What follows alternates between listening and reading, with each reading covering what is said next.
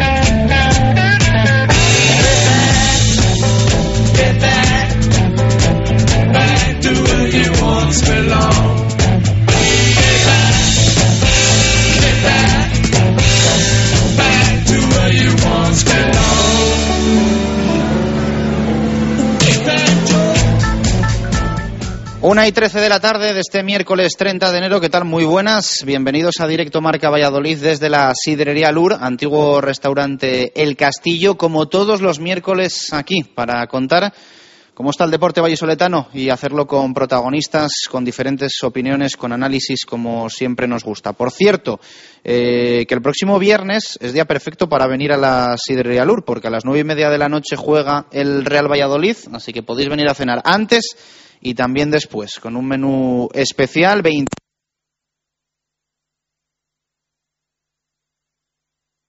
Radio Marca Valladolid, 101.5 FM. Si hay algo imprescindible en Valladolid es descubrir la Viña de Pachi, un restaurante único, tradicional y creativo, donde la gastronomía se disfruta en cada plato. Las cocochas, el rape, el besugo al horno y un sinfín de pescados frescos y de temporada forman parte de una carta con personalidad a la que sumar un servicio y una atención que diferencia a la viña. Un lugar inigualable para celebrar comidas y cenas de empresa o cualquier evento especial. La Viña de Pachi, en la calle Rastrojo número 9 de Valladolid. Reserva de mesas en el 983 34 10 18. Eilo Motor, concesionario Nissan exclusivo en Valladolid, una temporada más con el Real Valladolid. En la avenida de Gijón, venta, reparación y 400 metros cuadrados de exposición para encontrar el Nissan que responde a tu estilo. Eilo Motor, coche oficial del Real Valladolid y fiel al deporte vallisoletano. Para empezar, tortilla de bacalao. Después, bacalao al pilpil con pimientos del piquillo. Seguimos con chuletón a la parrilla y terminamos con un exquisito queso idiazábal acompañado de nueces y membrillo. Todo esto y toda la sidra que te apetezca beber por solo 28 euros y medio en la sidrería Lur. Con platos de carta, salones privados, terraza y un amplio jardín para disfrutar de una agradable copa. Lur es un lugar ideal para celebrar bodas, bautizos, comuniones o cualquier acontecimiento. Descubre la sidrería Lur en el camino de Zaratán sin número, junto al Estadio Zorrilla, donde el antiguo restaurante El Castillo, Sidrería Lur, 983-105-105. Espejito, espejito. Mira, que ya te he dicho que tú no estás mal, pero que la que está realmente buena es... Que no va de Ah, eso. vale. Espejito, ¿tú sabías decirme quién es el ganador de la semifinal de Copa del Rey? Pe- perdona, pero es que no, no te he cogido nada. Vocaliza un poco mejor, reina, anda. Te he dicho que quién va a ganar la semifinal de Rey. Pues es un tapón o es el porque no te entiendo nada, reina. Nada, pero es que nada, ¿eh? ¡Espejito! ¿Pero qué haces? Si no quieres adivinar qué pasará en las semifinales de Copa del Rey, síguelas con nosotros en Marcador con Edu García y Antonio Arenas. Real Madrid-Barcelona, el miércoles desde las 8 en Marcador. Radio Marca, la radio que hace afición. Ah, que quién va a pasar las semifinales de Copa del Rey de este año. Pues mira, van a ser... el- ¡Date quietecita ya! A ver qué le contamos ahora al del seguro. Para empezar, tortilla de bacalao. Después, bacalao al pilpil con pimientos del piquillo. Seguimos con chuletón a la parrilla y terminamos con un exquisito queso idiazábal acompañado de nueces y membrillo. Todo esto y toda la sidra que te apetezca beber por solo 28 euros y medio en la sidrería Lur. Con platos de carta, salones privados, terraza y un amplio jardín para disfrutar de una agradable copa. Lur es un lugar ideal para celebrar bodas, bautizos, comuniones o cualquier acontecimiento. Descubre la sidrería Lur en el camino de Zaratán sin número, junto al Estadio Zorrilla, donde el antiguo restaurante El Castillo, Sidrería Lur, 983 105 105. Eilo Motor, concesionario Nissan exclusivo en Valladolid, una temporada más con el Real Valladolid. En la avenida de Gijón, venta, reparación y 400 metros cuadrados de exposición para encontrar el Nissan que responde a tu estilo. Eilo Motor, coche oficial del Real Valladolid y fiel al deporte vallisoletano. Espejito, espejito. Mira, que ya te he dicho que tú no estás mal, pero que la que está realmente buena es... Que no vale Ah, eso. vale. Espejito, tú sabías decirme quién va a ser el ganador de la semifinal de Copa del Rey. Per- perdona, pero es que no, no te cogió nada. Vocalízame un poco mejor, reina, anda. ¿Qué he dicho? ¿Que quién va a ganar la semifinal de Copa del Rey? Pues es un tapón o es herbao, porque no te entiendo nada, reina. Nada, pero es que nada, ¿eh? ¡Espejito! ¿Pero qué haces? Si no quieres adivinar qué pasará en las semifinales de Copa del Rey, síguelas con nosotros en Marcador con Edu García y Antonio Arenas. Atlético de Madrid-Sevilla, el jueves desde las nueve y media en Marcador. Radio Marca, la radio que hace afición. Ah, que quién va a pasar las semifinales de Copa del Rey de este año. Pues mira, van a ser el... Date quietecita ya. A ver qué le contamos ahora al del seguro. Si hay algo imprescindible en Valladolid es descubrir la Viña de Pachi, un restaurante único, tradicional y creativo, donde la gastronomía se disfruta en cada plato. Las cocochas, el rape, el besugo al horno y un sinfín de pescados frescos y de temporada forman parte de una carta con personalidad a la que sumar un servicio y una atención que diferencia a la Viña. Un lugar inigualable para celebrar comidas y cenas de empresa o cualquier evento especial. La Viña de Pachi, en la calle Rastrojo número 9 de Valladolid. Reserva de mesas en el 983 34 10 18.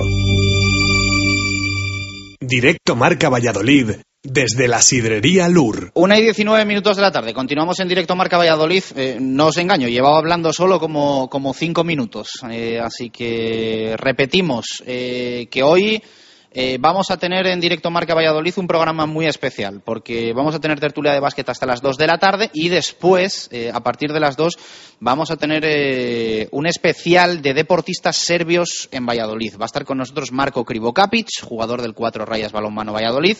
Va a estar con nosotros Tony Rukavina, jugador del Real Valladolid, y también el preparador físico del Pucela, Dejan Ilic. No Miroslav Jukic, porque el técnico ya ha estado en más ocasiones eh, con nosotros y pronto tendremos intención también de que, de que vuelva a estar, pero ya digo, con Ilic, con Krivokapic y con Tony Rukavina queremos actualizar todo tipo de temas eh, de cómo está Serbia, de cómo ven la comparación con España, eh, de cómo está la selección serbia mm, en la que ahora está jugando Tony Rukavina de fútbol, cómo ha visto Marco Krivokapic a la selección española de balonmano campeona del mundo con Valero Rivera a la cabeza, eh, cómo ve al cuatro rayas, con Ilic eh, si prevé eh, que con tan pocos jugadores y con tantos minutos para algunos la temporada se haga demasiado largo en el, larga en el sentido físico, todo eso ya digo que lo vamos a tratar hoy con Tony Rukavina, Dejan Ilic y Marco Krivokapic. Eso va a ser aproximadamente a partir de las eh, 2 de la tarde. Hoy ha estado Gonzalo Quintana en los anexos del nuevo estadio José Zorrilla, donde se ha ejercitado eh, desde las 11 el Real Valladolid, preparando el partido del próximo viernes, que va a disputarse a las nueve y media de la noche en el nuevo estadio José Zorrilla. Y ha hablado Carlos Suárez. Ha hablado sobre todos los temas de actualidad del Real Valladolid y él mismo ha confirmado que el fichaje de Fausto Rossi es inminente y que espera que esta tarde pueda oficializarse. También ha dicho que se espera a un extremo que podría cerrar- cerrarse mañana, así que vamos a estar también pendientes de este tema. Parece segura la llegada de Fausto Rossi.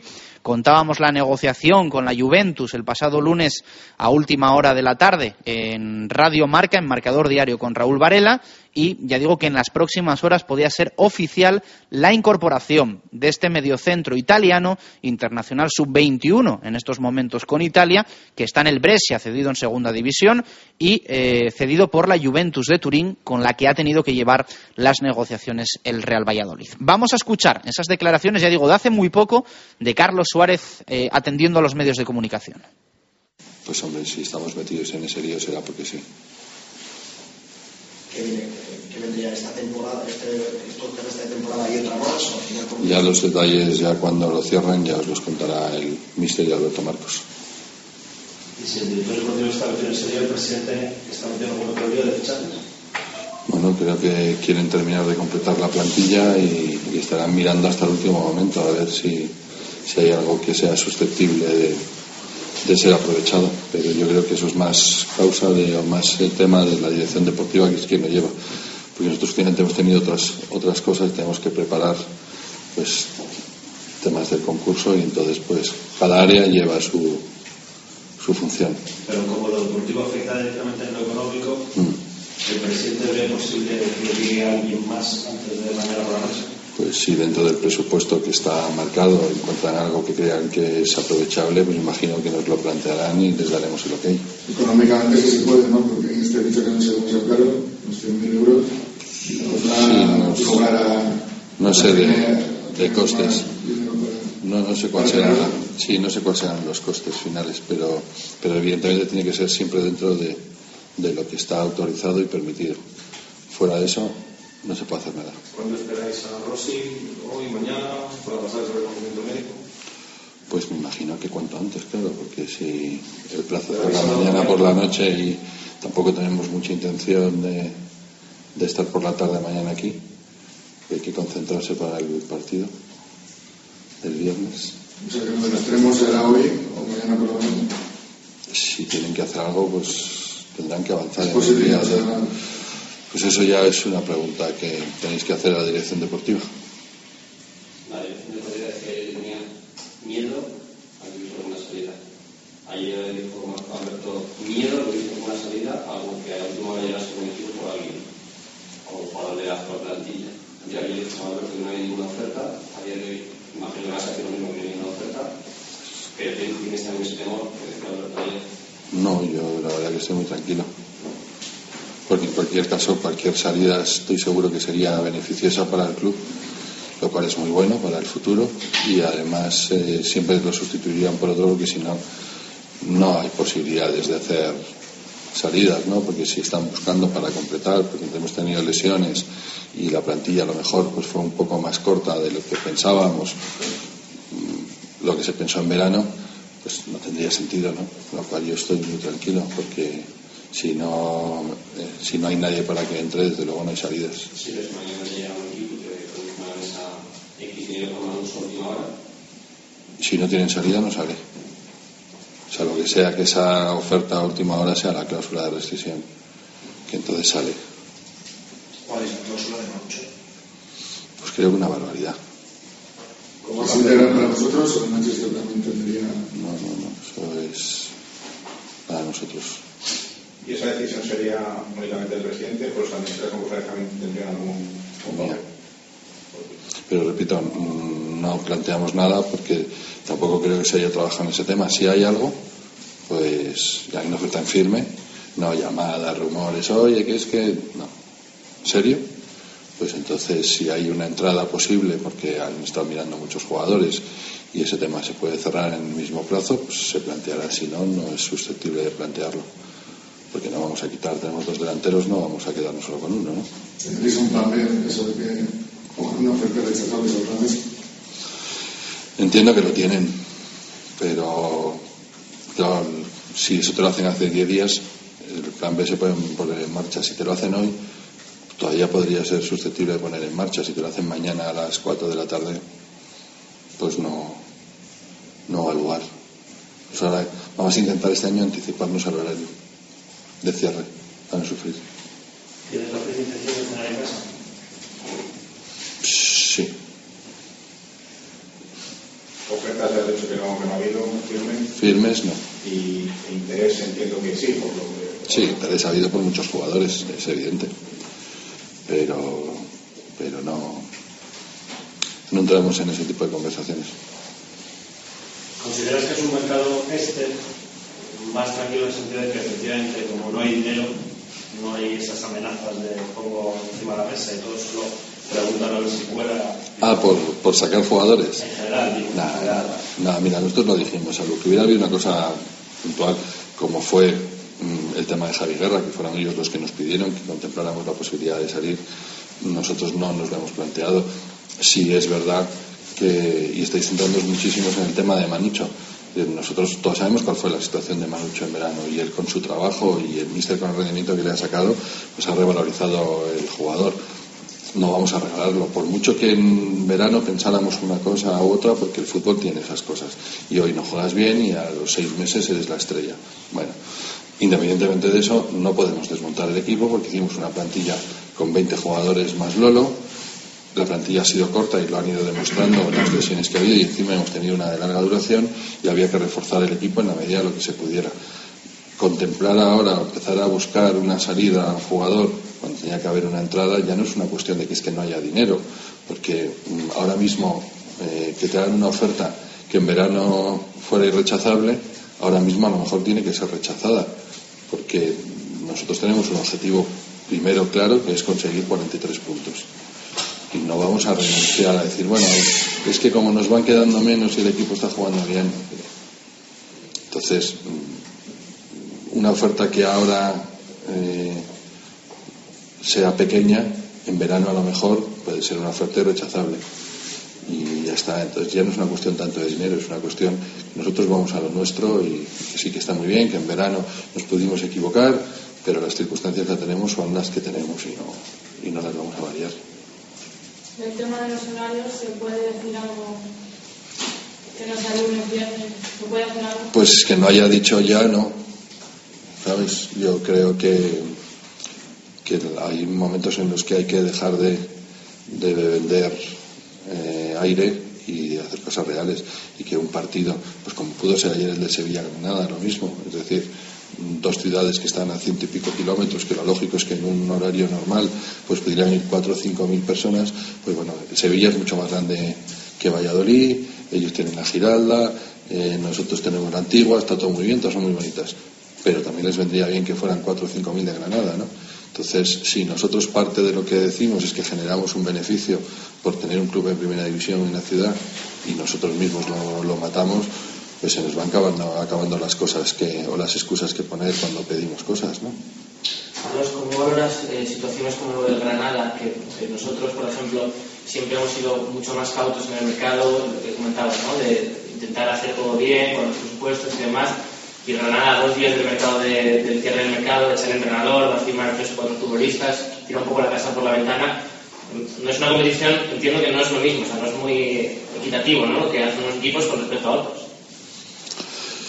Según a quien se lo pregunte, te puede decir que estar en concurso es una diferencia competitiva para bien y otros para mal. Nosotros no podemos hacer eso que hace, que hace Granada. Granada cuando lo hace entiendo que es que Quique Pina tiene claro que con los compromisos que está asumiendo puede con ellos. Yo no soy el que dirige el Granada. Mm, el año que más dinero nos gastamos, o el único año donde nos gastamos eh, dinero en jugadores, que creo que hicimos una inversión pues como de 5 millones y medio en cuatro jugadores, nos fuimos a segunda eso no garantiza nada. Este año, mm, a 20 días de empezar la temporada, teníamos 12 jugadores y el equipo de momento, toquemos madera, está, está bien. No sé si eso va a ayudar en algo, pero es verdad que todos cuando estamos en una situación complicada o nos vemos en una situación apurada y el castillo se nos puede caer, pues hacemos cosas pues para intentar cambiarlo. Si lo está haciendo será porque piensa que lo puede asumir, digo yo, y si no, pues cualquier caso es un tema suyo. lo que decía es que dentro de la propia liga parece que unos lo tienen más complicado que otros, ¿no? que hay equipos que se pueden permitir estas cosas y. Por lo que está firmado en la liga y por lo que está hecho en la liga, todos tenemos que cumplir una serie de normas y de un control económico que cada vez va siendo más eh, exhaustivo y, y más coercitivo, por decirlo de alguna manera entiendo que entrará dentro, si no es que no se están aplicando bien, para que precisamente no haya esa deslealtad competitiva. Pero te repito, es que el año pasado Granada ha subido, el año pasado se ha mantenido, creo que está en una situación de beneficios, creo, no lo sé, y ya está, y hasta ahora no ha habido quejas de que Granada no pague. Entonces, te digo, yo no, no voy a entrar en el tema del Granada, yo sé las limitaciones que tengo por mor de errores eh, anteriores y no le voy a echar la culpa al empedrado ahora, es así. ¿Qué opinas del Qatar y sus posibles implicaciones en España? ¿Del? Del caso este de Qatar, de resulta venta al mundial, resulta compra y las implicaciones en España se aplican a, pueden se al presidente de la federación. Me extraña. O sea, no sé qué es lo que pasará y es una cosa que en su momento yo creo que todos dijisteis, los periodistas de toda España, que cantaba un poco a la africana que le, que le adjudicaran un mundial a Qatar en un verano a 2.000 grados, por mucho que dijeran que iban a poner aire acondicionado en los estadios. Mm, el dinero puede mucho y más en el tema del fútbol. Mm, que le salpique a Ángel Villar no tengo ninguna duda que no es así porque él fue el gran perjudicado además, porque él es el que perdió el, Mundial y estábamos todos convencidos que lo íbamos a tener y que entre otras cosas Valladolid podía ser sede, ¿no? Entonces me extraña muchísimo. Yo llevo muchos años con él en la, en la federación mmm, y además, bueno, todos sabéis que soy tirando a Villarista y no tengo ninguna duda que no tiene ninguna implicación. Carlos, ¿cómo está el tema, Hablando de federación. Pues es una situación pues, que están buscando una solución porque no es una situación justa, ¿no? Esperemos que se arregle lo antes posible. ¿Ha habido demasiada pausa en este tema?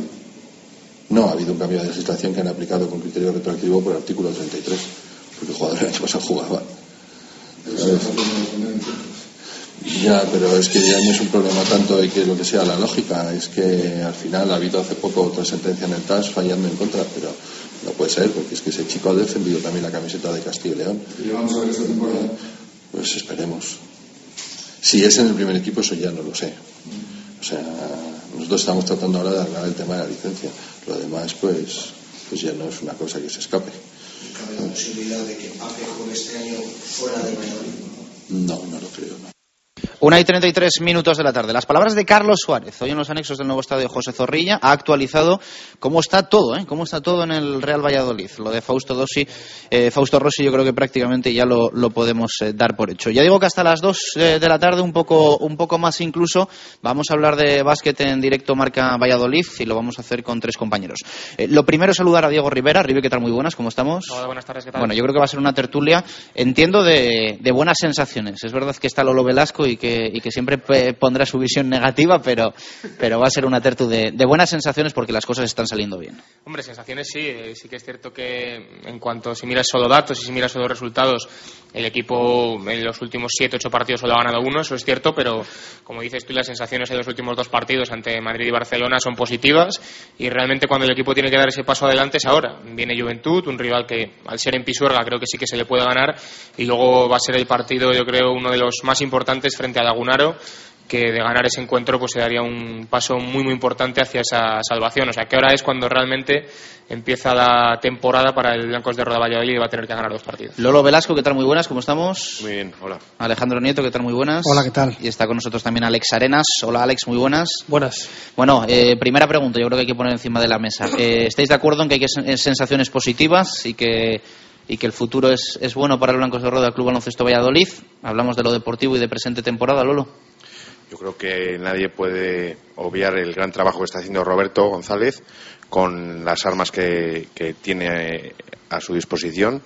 Lógicamente, el equipo se ha rehecho, ha sabido rehacerse, algo que no hizo el año pasado con, con, las bajas de los lesionados, con los refuerzos que han tenido, que tanto Sosa como Ewing pues eh, aportan no solo los números, lo que se ve, que mucha gente dice, no, si solo ha hecho cinco de valoración o tres o uno, sino el trabajo sucio, el que no se ve, que no solo hay que mirar eh, un, lo que hace un jugador solo por la valoración en la CB que, que, que, da. Aparte el trabajo que hacen en los entrenamientos, que también eso ayuda a, a subir el nivel.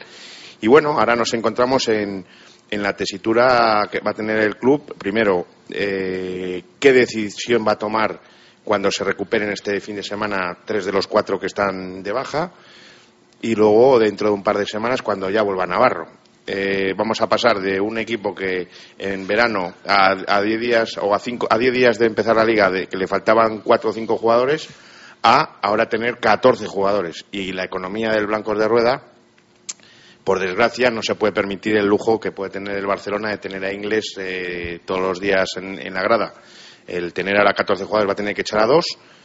¿Qué dos? Esa es la incógnita.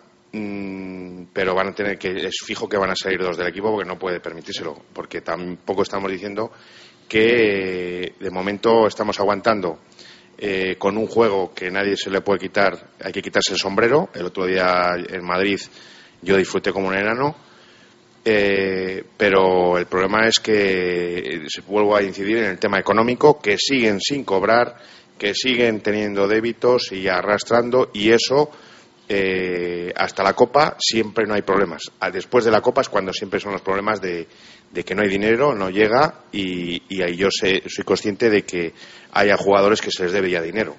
Yo creo que han puesto una especie de, de tiempo de, de impasse de, espera para hasta la Copa, que es dentro de dos fines de semana, ¿no? Me parece que es. La semana que viene empieza. Justo, queda este partido de Juventud y, y a partir de ahí se tomarán las decisiones de qué jugadores se quedan, de esos dos que tienen que cortar y el tema de dar un toque al presidente a ver qué pasa si llega el dinero o no llega el dinero porque va a ser un problema gordo. Arenas. Hombre, yo creo que la pregunta que hacías de sensaciones positivas y después de 19 partidos, que son los que se han jugado ya, nos dicen que Blancos de Rueda tiene 7 victorias, a 3 de, la, de los puestos de descenso, pues nadie se lo hubiera creído. Ese es el punto primero. Luego las sensaciones, como tú decías. Eh, ha estado a punto de ganar al Barça dos veces en una temporada, algo que, que, por ejemplo, el Madrid ya no va a poder hacer porque ya perdió un partido contra, contra el propio Barça. El Madrid en, en el Palacio de los Deportes lo peleó prácticamente hasta el final. Y, y yo creo que en ese sentido las sensaciones son muy, muy buenas. Eh, sí que es verdad que el tema económico planea permanentemente, aunque es verdad que el club ha establecido ciertas prioridades. Es decir, los americanos van a cobrar los primeros y me consta que por lo menos hasta hace 15 días estaban al día, más o menos. Lo que sí que es verdad que el resto de los jugadores no, no, están, no están cobrando al día. Yo creo que es temporada de luces y sombras, ¿no? Deportivamente las cosas marchan y tengo muy pocas dudas de que el equipo se va a salvar, pero vamos a ver, porque como dice Lolo, después de la Copa parece que las, las, los cimientos se tambalean un poco, normalmente, históricamente siempre ha pasado así, y hay que ver. Y luego, por supuesto, a ver qué dos jugadores se, se marchan. La verdad es que tiene, tiene varios frentes abiertos, Blancos de Rueda. Nieto, no sé qué opinas tú. Pues más o menos igual. Yo creo que ha sido muy positiva, ¿no? La, después de esa crisis, ¿no? Esa mini crisis que tuvimos en, en diciembre, con lesionados, con, con derrotas muy contundentes, pues yo creo que el equipo ha sabido recomponerse tanto en, lo, en la cancha como, como fuera de la cancha, ¿no? Fichando. Y en esto yo creo que, antes de que se me olvide, habría que, bueno, al César lo que es del César. El año pasado criticamos muchísimo al director deportivo por los, por los fichajes, vamos, porque no se acertó en, en, la mayoría de ellos. Sin embargo, esta temporada hay que decir que, que ha acertado en, en casi todos o, y, lo, y, en los que no ha acertado, pues bueno, más o menos no están tan, tan uh, a un nivel tan bajo ¿no? como, como el año pasado Bagaris, por ejemplo. Es el caso de, Mohamed, ¿no? que tenemos todos en, en, la, en la mente, ¿no? que, que, incluso en el último partido ante el Real Madrid, pues bueno, pues hace eh, 21 de valoración, 19 puntos, bueno, un, muy buen partido, ¿no? Y yo creo que eso, al César lo que es César y decir que este año el director deportivo, pues sin entrar en, en dinero, que es verdad que vamos a, vamos a sufrir muchísimo seguramente a partir de, de, la Copa del Rey. Es cierto que jugadores sin cobrar, eh, americanos sin cobrar, pues bueno, seguro que, que hay, va a pasar algo, seguro. Pero bueno, fuera de, lejos de eso de, del dinero ¿no? y, de, los problemas de, de, económicos ¿no? de Blancos de Rueda, yo creo que en lo deportivo es una temporada excepcional se ha sabido recomponer ¿no? con estos dos últimos fichajes, con Sosa y con, y con Patrick Ewing. A mí me parecen dos, dos buenos jugadores que, sobre todo lo que ha dicho Lolo, están aportando, que, incluso Sosa puede ser algo más. Se ven trazas de, de, un jugador excepcional, a ver cómo está de, físicamente, ¿no? de su lesión, de su grave lesión, pero yo creo que los dos primeros partidos que le vimos a mí me gustó mucho, no sé si opináis lo mismo, pero, pero puede que dé algo más. ¿Eso dónde nos lleva? Pues eh, que la decisión de, de, que hay que quitar jugadores pues sea más sencilla, ¿no? Yo creo que ahora mismo Cizauskas, con lo poco que juega, con la lesión, con la llegada de Sosa, pues tienes las horas contadas, creo yo. Y Mohamed, a pesar de, del buen partido último, pues debería ser el siguiente en, salir en cuanto llegue David Navarro. Otra cosa me sorprendería, no sé si opináis lo mismo. Yo tenía claro que uno de los que se iba a marchar era Montañez, es que los tres últimos partidos que ha hecho, es que no. Hombre, es imposible ahora mismo que, que, que, deje el equipo. La cosa es que eh, hay, yo creo que varios jugadores que por, por unas cosas o por otras eh, podrían entrar dentro de esa quiniela. Como dices tú, hay tres que por contrato y por facilidades para ello, es desde luego los que en principio parecía que podían ser más fáciles, Montañez, eh, Sosa y Ewing, porque tienen una cláusula que después de la Copa del Rey no hay ningún coste para el equipo cortarles, pero hay otros dos por jugadores, que son los que decía yo creo Alejandro, que son los que por rendimiento deportivo a priori son los que tienen clarísimamente más papeletas, Cizauskas y Mohamed. No sé cómo veis eh, los tres eh, esta posible circunstancia, porque yo creo que quitando estos cinco no, no veo ninguno más que pueda, que pueda salir del equipo. Yo estoy con Alejandro, es Hombre, que ahora Cizauskas bueno, Sosa le ha pasado por la derecha, claramente, eh, Hay que en el puesto de base. dinero también. Si, eh, si se No, negocia claro, con ellos, por y supuesto, acuerdo. por supuesto. Yo hablo deportivamente. pagarles, Sí, sí, yo hablo deportivamente. Luego el tema del dinero, evidentemente, va a ser todo lo contrario de lo que digamos aquí, pero deportivamente estoy con Alejandro. Mohamed y Cizauskas no han dado el rendimiento y llevan desde el principio de temporada y serían los, los candidatos a, a ser cortados. Pero claro, como tú dices, si es más barato cortar a Sosa y a Ewing, pues lamentablemente habrá que hacerlo. Hombre, hay una situación que son que cuando estén todos listos, los 14, 15, ¿no? 14 jugadores, Hay 14. eh, se quedaría el Blancos de Rueda con 5 pivots. Y ahí a lo mejor, pues, eh, Patrick Ewing, que es el último en llegar, eh, si O'Leary vuelve y vuelve bien, pues en teoría Patrick Ewing también tendría muchas papeletas. pero, bueno, Madrid, no lo sé. Ewing, Roberto jugó mucho con tres pivots. Eh, Ewing salió de tres, eh, metió un triple, eh, hace un trabajo de desgaste eh, para las defensas rivales porque puede postear y demás. O sea que también es una variante defensiva, va- una variante que tiene Roberto a su disposición. A mí me parecería de chiste el hecho de, de fichar a dos jugadores y cortarles al mes. O sea, traerte tanto revuelo por el hijo de Patewin eh, con Sosa, que viene a rehabilitarse como vino en su día Tripkovic y mira, le salió bien a la jugada que dejó encima en, en las arcas del club pues casi 50.000 euros, eh, más el ahorro de su ficha. Y si ahora coges y te descargas, pues dices, joder, fichar para un mes. Y es que están rindiendo, o sea, no es que esté en duda su Lo rendimiento. que pasa es que- que el problema es que Sosa solo lo hemos visto, como quien dice, partido y medio. Ese es el problema. Entonces, esa es la incógnita que tenemos. Ha Ya. lesionado y fíjate, yo le veo.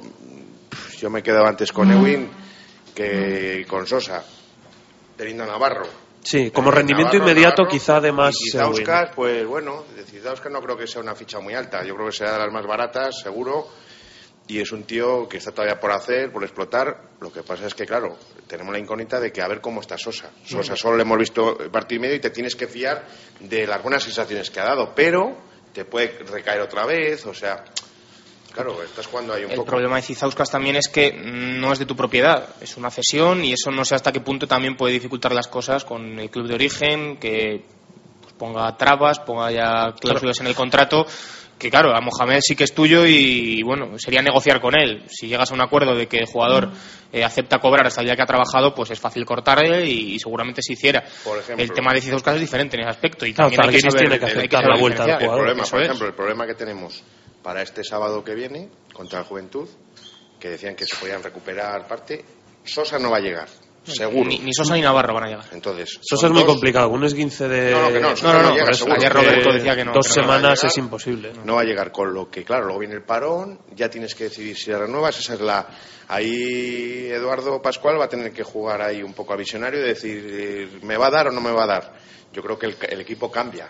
No, lo que pasa es que, claro, el- lo que cobra este hombre, digo yo, que será más que, que lo que cobra Cizauskas y a Cizauskas le tienes que re- rescindir todo el contrato entero, con lo que en esa historia estamos. claro. ¿Y a, y a O'Leary cuánto tiempo le queda para volver? eh, ya, seguramente ya juega ya sábado. juega, seguro. Oliri, Grimau y, y Cizauskas estarán para el sábado, Vamos, que, según vamos, comentaba. que la decisión, juega seguro. la decisión de cortar a uno o a otro debe ser, pues eso, en las siguientes dos, tres semanas como mucho. Sí, porque la cláusula es después de la Copa del Rey, la que tienen tanto Ewing como Sosa. La Copa, si la se Copa, pasa esa- de ese tiempo, Copa, el siguiente partido que es con Lagunaro, me Sí. ¿no? sí, sí, Claro. sí, es aquí. no es fuera. No, es fuera, fuera, fuera. Sí, Pues, correcto. el, el problema es ese, cómo valoras la actuación de Sosa si en este partido ante el Juventud del sábado no puede jugar y, y el del Lagunaro, pues bueno, ya veremos si, si está o no está. O sea, son muy pocas actuaciones para, para valorar la, la- el juego de, de Sosa. Si deportivamente tienes que tomar la decisión, no sé si me arriesgo mucho, pero Sosa en dos partidos ha ilusionado más que Cizauskas en, en todo lo que llevamos de temporada. Con lo cual, deportivamente hablando, y es lo que digo, insi- insisto, deportivamente yo personalmente me quedaría con, con Sosa, pero Sí, claro, pero hay que ver el dinero, exactamente. ¿qué me dices? Exactamente. Claro. Y, y- y lo he dicho antes, ¿eh? Anteponemos el dinero. Es, es un club que, que- cuya supervivencia está en el, en el alambre. Con lo cual, si es más barato y va a costar menos a las arcas del club prescindir de Sosa y de Patrick Ewing, deportivamente se notará, pero es que hay que vivir con lo que se tiene. Apartando un. Bueno, sí, No digo, y no tenéis claro lo de Mohamed, porque yo, por ejemplo, lo tengo muy claro. Yo, a, pes- a pesar del último partido, creo que ya ha tenido muchísimas oportunidades antes. Además, ha habido partidos con, con minutos Bueno, en no, las no, que no, no, ha no, demostrado. ahí no estoy de acuerdo. En, los- en la- en las primeras jornadas de Liga, sí. ¿Qué minutos? Eh, Si siete minutos te parece bueno. No, no, en las mí primeras me- jornadas jugó 15 minutos, ¿Dónde? ¿Dónde? dos o tres Hombre, yo partidos. soy de- si, si Los no ha tenido, si no ha tenido minutos, porque no Los ha merecido. Además es verdad. Eso Por es así. Si no le pone Roberto será por algo. A lo mejor en los entrenamientos tampoco da, pero en la pretemporada tampoco lo hizo mal. Yo me acuerdo del último partido que es el, que el único que se ganó. Alicante. Con Hizo lo Alicante hizo un partidazo de escándalo. Me refiero que, que. Y se ve. Y es un tío el otro día contra el Madrid, un tío jugón. Un tío que, que es penetrar, penetrar, penetrar. Y, y yo creo que puede dar mucho resultado. Lo que yo creo que su gran laguna. Su gran laguna es la defensa, que es un tío que está que, Y que se le necesita va la olla y confianza. que no, que no, Sí. pero me refiero que Ahí has dado con la clave, la confianza. Que Y es un tío que puede ayudar a la gente que necesita, mucho. necesita muchísimos. Y en este partido, en el último ante el Real Madrid, él ya sabía de entrada que iba a jugar Más minutos. yo le veía 25, condenado, 30 ¿no? Que el minutos. partido de Madrid le Pues- veía totalmente condenado, o sea, condenado, o sea, diciendo este se le cargan fijo. Pero no sé, a lo mejor están Ya, pero por un yo- partido, siento Lolo. Yo no- malo, yo no malo, creo a lo mejor por están esperando que no Por cobre un partido bueno, y que tú sea el que diga que se va, porque este era de los primeros que en su cláusula ponía que en el momento que no cobrara el día se iba. Entonces a lo mejor vete a saber, haciendo de malo, vamos, diciendo a lo mejor, mira, están en esto y, y- y no tienen que pegar el golpe de decir, oye, que me voy, y no le tienen que pagar todo el Ya, año. pero si ahora sube el nivel, ¿cómo te Claro, desprendes de ese pero yo jugador? creo que por un partido no. Ah, bueno, no, no, queda, el no, la y que- peña y que lo todavía. que necesitas es eso, tener muchos balones y tener mucha importancia. Y el esquema de blancos de rueda no permite, yo creo, que pues, que, perdón, que, que Mohamed se pueda jugar, no sé, 10 tiros por partido, porque desde luego que, que no va a ser así, no va a tener a priori. Si Roberto no lo ha tenido durante en pista durante tantos minutos, era por algo. Cuando se produjeron las lesiones de Oler y de Navarro, se supone que debería, debería ser uno de los Y que diera un paso jugar. adelante y no jugaba. De hecho, el, el que dio el paso adelante al final fue Grimao. Eso es, eso es. Pero Mohamed no estaba. No tenía minutos, pero yo creo porque no se los merecía. Ahí Roberto no es tonto, no va a tirar piedras contra ahí su propio tejado. so- eh, ahí sobra gente. Está claro que, que es una posición del alero pequeño, el 2. Fíjate, tienes a Grimao, tienes a Navarro, tienes a, a, a Sosa que puede jugar también de 2, como se ha visto, que cuando estaban jugando Sosa y Renfro y los dos, Sosa. o Renfro Incluso, o incluso, Sosa. incluso izquierdo, si te apuras, también puede jugar de dos. Izquierdo pero- es izquierdo, o sea, izquierdo es el duodéci- la duodécima ficha, es de Valladolid y no le pidas más. El otro día jugó siete minutos pf, porque, Porque no había otra. no había otra. Pero Bueno, pero me que descanso y a el hombre hizo lo que pudo, para la verdad. formarse y para madurar. Y, yo- y, lógicamente es el que menos cobra, con lo que no creo que vayan a prescindir del de Valladolid porque se montaría gorda. No, pero tiene razón. Me refiero a que tenemos cuatro doses, eh, tres unos, tres bases. eh, Es un poco absurdo, ¿no? Hay que aligerar peso en estas dos semanas. Y, vamos, yo insisto, yo apuesto por Mohamed y por Cizauskas. Veremos lo que Yo pasa. también. Sería Deportivamente sería lo suyo. Me sumo yo también. Sí. Decía antes que, aparcando un poco el tema este, eh, no sé si estáis de acuerdo en que en este, en estas seis eh, siguientes jornadas aproximadamente, que es donde se juegan partidos con los equipos de la parte baja de la tabla, se juega Blancos de Roda de la Salvación. Va a visitar a, a Lagunaro, también vendrá en, en un mes, mes y algo también Manresa, Pisuerga. Yo creo que estamos ante el momento cumbre de la temporada, ¿no? Claro, yo creo que esos son los dos partidos que van a marcar un poco la salvación. También les veíamos condenados totalmente hace poco, hasta hace dos semanas, a ambos equipos y parece que le que asoma la cabeza. Tenemos un colchón importante, que nosotros tenemos siete y ellos tienen uno cuatro y otro tres, ¿no? Me parece Sí, que son. cuatro, tres, o sea, sí. que son tres victorias y con el Basquevera ha ganado en, en los dos casos en- en- antes de jugarse el segundo partido, con lo que la verdad es que pe- me refiero que lo tenemos muy bien encaminado. Porque Fuenlabrada yo creo que ahí la regularidad. Yo creo que nos tenemos que fijar en esos dos y se acabó. Yo creo que tampoco vamos a quedar mucho mucho más arriba de vamos a salvarnos. Yo creo tengo confianza en sobre todo por lo que hemos conseguido hasta ahora que, es oro puro tal y como estaba el equipo y tal y como empezó pero me refiero que los dos partidos esos yo creo que van a marcar y yo me conformaba, fíjate, con ganar uno de los dos. Pero el de Manresa es más, el básquet el de Manresa es más tarde, es decir, ahora tenemos Juventud, Sí, Manresa es dentro de seis, pero- por eso decía seis partidos. Dentro de seis Sí, por eso, que luego viene un- Unicaja también, Estudiantes Bilbao, que son ese. equipos que, bueno, pues si sacas una victoria, pues te das con un canto en los dientes. Pero yo creo que los dos, antes de pensar en el de Manresa, hay que pensar en estos dos siguientes. Ganar en casa contra Juventud es vital, te pones con ocho victorias y pff, necesitarías tres o cuatro como mucho para salvarte. Más y tres. por eso. Y luego si ganas fuera a Lagunaro ya das un golpe en la mesa y en estas dos jornadas Blancos de Verdad puede prácticamente certificar su, su salvación. O sea que más allá de pensar en lo de Manresa. porque no Creo sé- yo, ¿eh? No sé. Porque suelen ser 12, pero quizá este año do- 12 sean Sea suficientes, mucho. y- sean mucho mejor. y con 11. ¿Tú ves a Manresa 10, o Lagunaro ganando ocho partidos ahora? Es complicado, ¿eh? Lagunaro ganar. es que A Lagunaro yo creo que se va a reforzar, fijo, que va a meter pasta. La pasta que no metieron en verano, por eso no pudieron ir a Europa. Eso pues también van a- es. Seguro que van a meter el pasta y van a traer a alguien y te estoy hablando de un primer un, un buen jugador. Que sí, seguramente, pero aún así, Lolo, para Yo ocho partidos es mucho, a ¿eh? Manresa y nosotros tenemos la ventaja de que hemos ganado en su campo que es Eso el es. único valor que puede tener, porque yo creo que Manresa fuera de casa baja muchísimo y yo Mm. creo que es el equipo más flojo con diferencia de todos. Y fuera de casa y tiene que jugar aquí con lo que quieras, aunque quede todavía mucho, yo creo que, que ahí tenemos mucho ganado. De hecho, fuera de casa, si no me falla la memoria, no ha ganado ningún partido. Sí, el, Manresa. en Santiago, el anterior. Ante el El- Lucense. eso es, eso es, sí. Yo, como vosotros. Yo me, me quedo con, con- pues yo estoy tranquilo, porque creo que estamos demostrando un juego muy muy regular, a pesar de ese pinchazo ¿no? en, en, en diciembre, pero yo creo que estamos muy serios, muy muy profesionales. ¿no? El otro día lo decía Manel Comas ¿no? en la transmisión de, de por la tele- por televisión española, eh, por la 1, que, que- que es raro también ver a Blancos de Rodeo en la 1.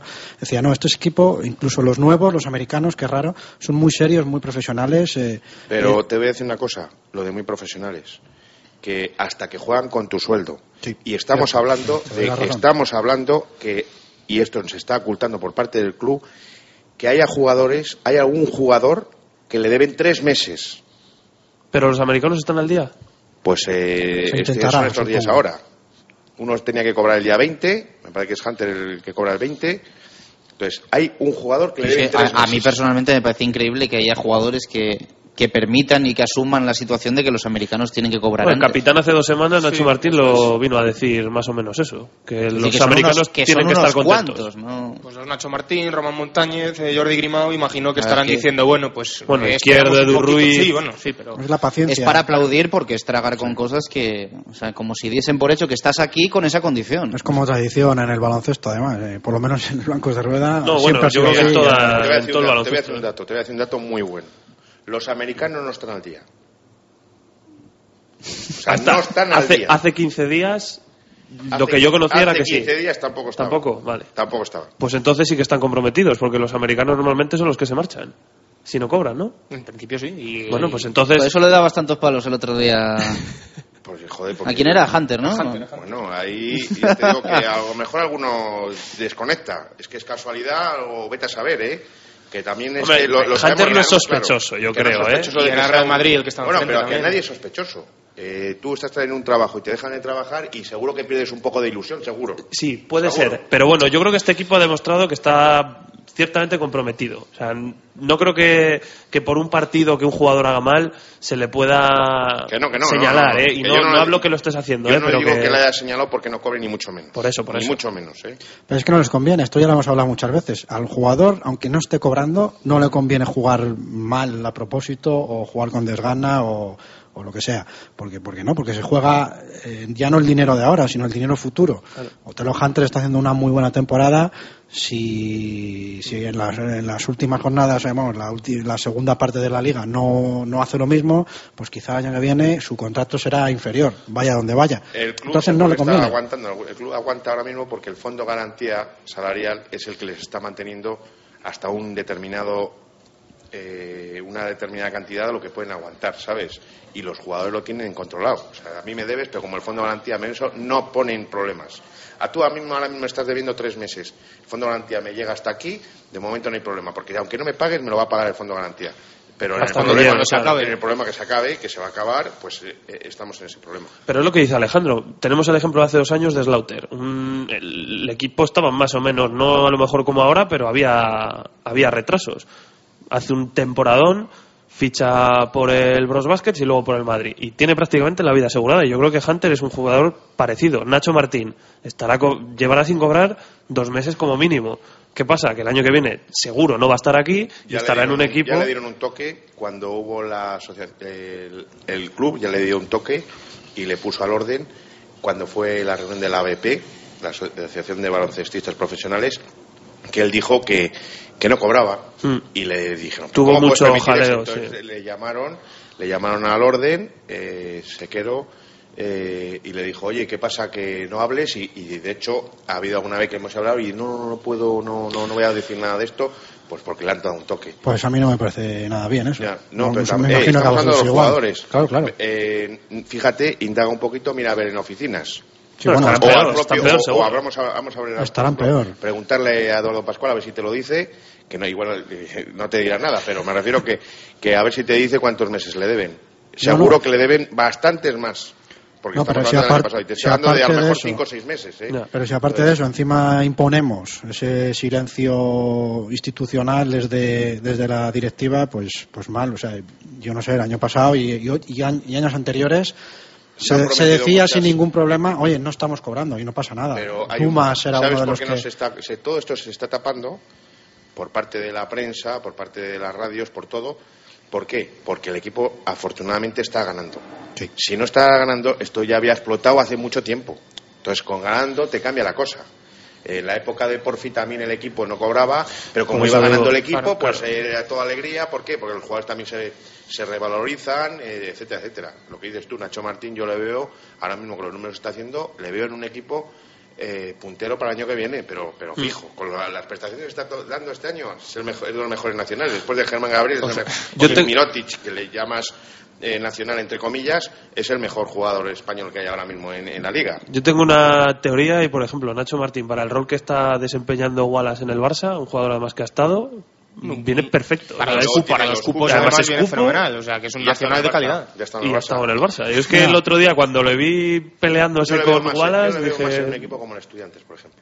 Puede Además ser. de su filosofía, yo le veo ahí. El Barça ha fichado a Brazoleson, ha pagado un millón de euros. Nos venía a Blancos de Rueda ese millón de euros por Nacho Martín, por ejemplo. Pues yo sé que va a ser muy difícil, pero creo que el Blancos de Rueda tenía que echar el resto porque Nacho sigues aquí. O sea, yo para mí es, es pieza clave veo- en todos los sentidos. Yo lo veo imposible. O sea, al final es el que te mantiene el equilibrio Sí, a todos pero- los niveles. Pero él es el que no se... Un tío, que te, es- un tío que te genera masa social. Pero ¿cómo lo haces? O sea, Nacho Martínez, eh, mm, yo creo que el niño que va a ver al Blancos de Rueda tiene como referente a Nacho Martín y no a ningún americano. Y eso es muy difícil de conseguir en un ¿cómo lo equipo. haces? ¿eh? ¿Cómo lo haces, eh, Chus? ¿Cómo haces tú eso? No, no, ya, ya, sí, ya lo sé. sí, es muy Sabiendo que difícil. es ahora mismo su ficha, eh, le debían algo del año pasado y se lo han aumentado a este año. Sí, sé que es muy difícil, Lolo, muy, su muy ficha difícil. es la segunda, la segunda más cara del equipo. Y aún así no puedes pagarle. Pues fíjate, si tienes que hacer un esfuerzo tendrás que subirle un poco, porque además se lo merece más que ningún jugador. Comprometido de la ciudad, un tío de, de tu casa, joder, que, Es que es- es re- Y que te es puedes la referencia, como dices y no al tengo final- nada en contra de, de- de este tema. Al final creo al que por gente como Nacho Martín sigue vivo el Blancos de Rueda. ¿eh? O sea, yo lo tengo muy claro. Pero ver al, cinco- a- al equipo, eh, como hemos visto el otro día, eh, o en Madrid, que eran cuatro, cinco jugadores de color eh, en el blanco de rueda, pues a mí no me dice nada. ¿Qué quieres que te diga? No me dice que haya es un equipo no de mercenarios, que tampoco está mal utilizar A ver. la, la- la palabra. El baloncesto en general y casi todos los deportes van en esa línea. ¿eh? Ya, hay pero, pues, excepciones. a mí no me gusta. Hay me- excepciones. Por eso yo no me identifico. Pero me baloncesto es cada, cada vez es más gente. difícil identificar a un jugador con un equipo. ya no, ya no, ya pasa pasó. ahora mismo en Barça con Navarro y poquito más. Si hasta en Bilbao, hombre, que, que tienen el Atleti que tiene su tradición, pero en baloncesto, pues hay veces que, que tienen la un ONU. De hecho, su no gran- hay ni un español. Su gran, el- Pero es así en todos los equipos. la mayoría. Bilbao Basket, su gran referente, que era Marco Vanic, se marcha por dinero. O sea, porque no pueden pagarle lo que, lo que se merece. Y el, baloncesto, y el baloncesto es así y, y cada vez se ven los menos jugadores, nacionales en sí. cada equipo y, y es con todo lo de los pasaportes Cotonou además que nos ha venido estupendamente bien a Blancos de Roda también con Sosa y con Iwin pues también dices no ocupa un plaza extranjero me vale luego para, cu- para ocupar cupos nacionales tengo en cada equipo pues como tienen todos los equipos de ACB, a dos jugadores que están para rellenar, Que son Edu Ruiz y que son Antonio Izquierdo. Izquierdo, eso es, y en todos los equipos hay casos similares, y ya está, y se trata mal, digamos, el producto nacional en favor de traer a un, a un jugador americano, cotonú, europeo, lo Sí. que sea, para, para tratar de cumplir con los cupos, que es lo que yo creo que, no sé, habría que quizá mirar porque esto a ver cuánto dura, porque la cosa se está poniendo un poquito complicada. Yo los jugadores, mira, eh, viendo también está- no somos los únicos que debe dinero. También, eh, por desgracia, en el baloncesto español en muchos Si hasta debe dinero, Se o sea está que- debiendo dinero y, y- y eso, eso pesa. Pero un jugador también va a mirar su tranquilidad, no solo decir, mira, Nacho Martín, si tiene la oportunidad de, eh, de Ya, crecer, ya sabiendo que tiene 29 años y puede crecer y, de- y dar el último salto, pues eh, fijo. Sí. Aunque luego acabe aquí dentro de tres años, otra vez vuelva a casa, porque él lo reconoce, y, y su madre en casa y demás, pero mm, él va a buscar donde vea un poco de, de viabilidad deportiva. Claro, es que antaño y, donde- y estabilidad. Porque Antaño no- podías decir, no, es que aquí te ofrecemos esa tranquilidad, pero es que no es mentira, es imposible. La tranquilidad económica en blancos de rueda ahora mismo es inviable. Todo el mundo lo sabe, ahora mismo Ya, son pero- tres meses, dos meses Ya, de pero- retraso, pero es que no se sabe ni lo que va a pasar el año que viene. presentaron, acordaros, acordaros esa rueda de prensa, ese desayuno, mil ideas a mil euros. Eh, vamos a ver, eh, filosofía barata. De Demóstenes o de quien quieras, pero me parece, luego que soy cañero, pero es que me, me, me, me, me- eh, duele a mí que, que, que se prometan cosas y luego no se cumplan. Y en este caso, el tema económico. Decías tú antes que apostabas por un jugador, lo de, volviendo otra vez, que me, acuerda, me acabo de acordar ahora, del tema de a quién van a cortar. No dudes que a lo mejor corten a Ruiz. Hombre, si es más no barato. corta, no te, eh, es un... ¿qué- Los qué cupos están ¿Qué te cubiertos con- Ya hay más de cuatro con Montañez, españoles, Y sí. Montañez está haciendo un trabajo de- y está viviendo su segunda juventud. Yo no, yo no me imaginaba que iba a rendir No, como estaba rindiendo. Y me quito el sombrero porque está cumpliendo, se está, es un jugador comprometido, siempre ha sido. Eh, yo creo que tiene ya no es el Montañez que conocimos antaño, díscolo, de cabeza inquieta y verbenero, como digo yo, sino es un tío que ha sentado la cabeza y, y la prueba de ello, yo creo que las caras hacen mucho también, pero eh, está haciendo una tempo eh, los partidos que está jugando, la verdad Sí. es que de quitarte el sombrero y, y, y- y a- y es un Incluso- tío que ayuda a defender, que, Bueno, que defensivamente es- yo creo que es donde más gente, aporta, eh, ¿eh? la Y gente donde más ha cambiado con respecto a su Sí. primera etapa, porque sí. era un jugador irregular y que, el que hacía un partido de, cómo el de público 30 también puntos, se pero identifica luego... con él porque Sí, es un tío que, que lo da todo y las posibilidades y tiene sus años ¿eh? pero tiene el tío aporta y está jugando muchos minutos que no se esperaba él ni jugar estos Pero minutos merecidos, ni- ¿eh? Sí, Merecidos. sí. Y en esa línea está Jordi Grimao. Supongo que también estaréis conmigo. mejorado que también, sí. Hemos criticado mucho. Con razón Grimao, también, con yo razón, creo. Sí, no estaba bien, no ha Bueno, jugado bien los primeros tres meses. nos una pullita diciendo que es que solo miramos las Sí, para los amantes del supermanager ahora es cuando estaría Sí. empezando a rendir. dijo. Bueno, Sí, bueno, ya, pero- ya, pero yo tampoco le veía de otra manera. No, no, no, y y no, también es verdad que es una apuesta personal de Roberto. A Roberto le gusta ese perfil de jugador y él se siente cómodo eh, teniéndolo en cancha. Yo, a mí no me gusta. Eh, no me gusta. También te digo que los últimos dos partidos que ha jugado, ha jugado un No, algo partido. más de dos Y- partidos. y ha acabado- lleva un mes muy y ha bueno. acabado, y ha acabado con unos números pues eh, bastante buenos de cara a Supermanager, como él dice, pero también le ves que aporte, que el equipo Sí. está cómodo y tal. Pero también es verdad que ha habido algunos partidos que diciendo eh, que no eres Navarro, o sea, tirándose, buscándose el último tiro, cosas, diciendo cada uno tiene que asumir su rol. Ahí ese rol de jugador decisivo, de tal, está Hunter, está Nacho Martín antes, está Mm. Renfroy, hay varios jugadores que tienen ese perfil. Yo- en su día, Sí, yo creo que eso ya lo, ya lo ha asumido y cada vez se le pero ve más. al principio venía con el Al principio tiró ¿eh? algún triple también, pues eh, en momentos decisivos sí que es verdad, pero yo creo que ahora ya eh, sabe lo que tiene que hacer, sabe acotar sus acciones y, por ejemplo, eh, los partidos que han coincidido en defensa, Montañez y, y Grimau, los dos a la vez en cancha, eh, atrás estaba el equipo muy muy bien y era muy difícil que, que anotara a los equipos por fuera. O sea que creo que esos dos eh, jugadores juntos se saben complementar muy bien porque además Montañez está dando ese paso adelante en ataque que decís y yo ahora mismo Grimau sí que le considero un jugador interesante, un jugador de rotación muy válido, cosa que a principio de temporada pues todos estábamos de acuerdo en que quizá estaba siendo una de las no grandes decepciones porque tampoco quizá esperábamos demasiado, pero bueno, una de las eh, no sé de los jugadores que tenían que aportar un poquito más porque si no uf, la cosa se complicaba. Era un descarte de un equipo que había peleado por la permanencia con, con blancos de rueda. De hecho, el partido contra Zaragoza eh, salen de inicio, si no recuerdo mal, Grimao y Montañez.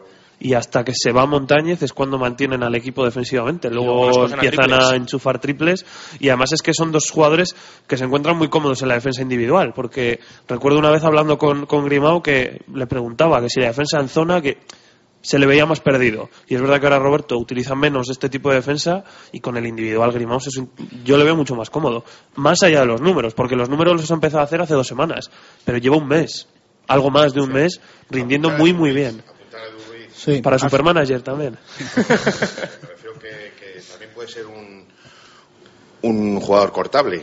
Sí, porque al de, final, si eh, quieres tener lo mejor, otra cosa es que digas, sea, no, me quiero ahorrar no sé qué, voy- Vale. me quito a Ewing. Y que- lo que pasa es que también en tema, en tema vestuario yo creo que cortar a Edu Ruiz puede ser un poco... Puede ser. También. No Ya, sé, pero es que ahora una el ahora el ¿eh? vestuario Me parece bastante Te unido. aporta- o sea yo- que- Bueno, efectivamente. ¿Y te aporta? ¿Qué te aporta? Yo quiero que te ayuda. eh, le- eh, yo me acuerdo cuando le trajeron. Lo, importante, lo primero es el vestuario, ¿eh? el equilibrio y lo de siempre El es... de parte baja de la tabla del vestuario es Si unos jugadores después no quieren ganar, no Eh, ganan. ¿eh? Cuando, cuando trajeron a Edu Ruiz, si os acordáis en la presentación, eh, le trajeron para ayudar a entrenar. Claro, sí. Esa es la palabra. eso es. Entonces, es que ayudar a entrenar no te hace falta, porque tienes otros jugadores. Lo que te hace falta es que te ayuden a jugar. Sí, de ahí la importancia.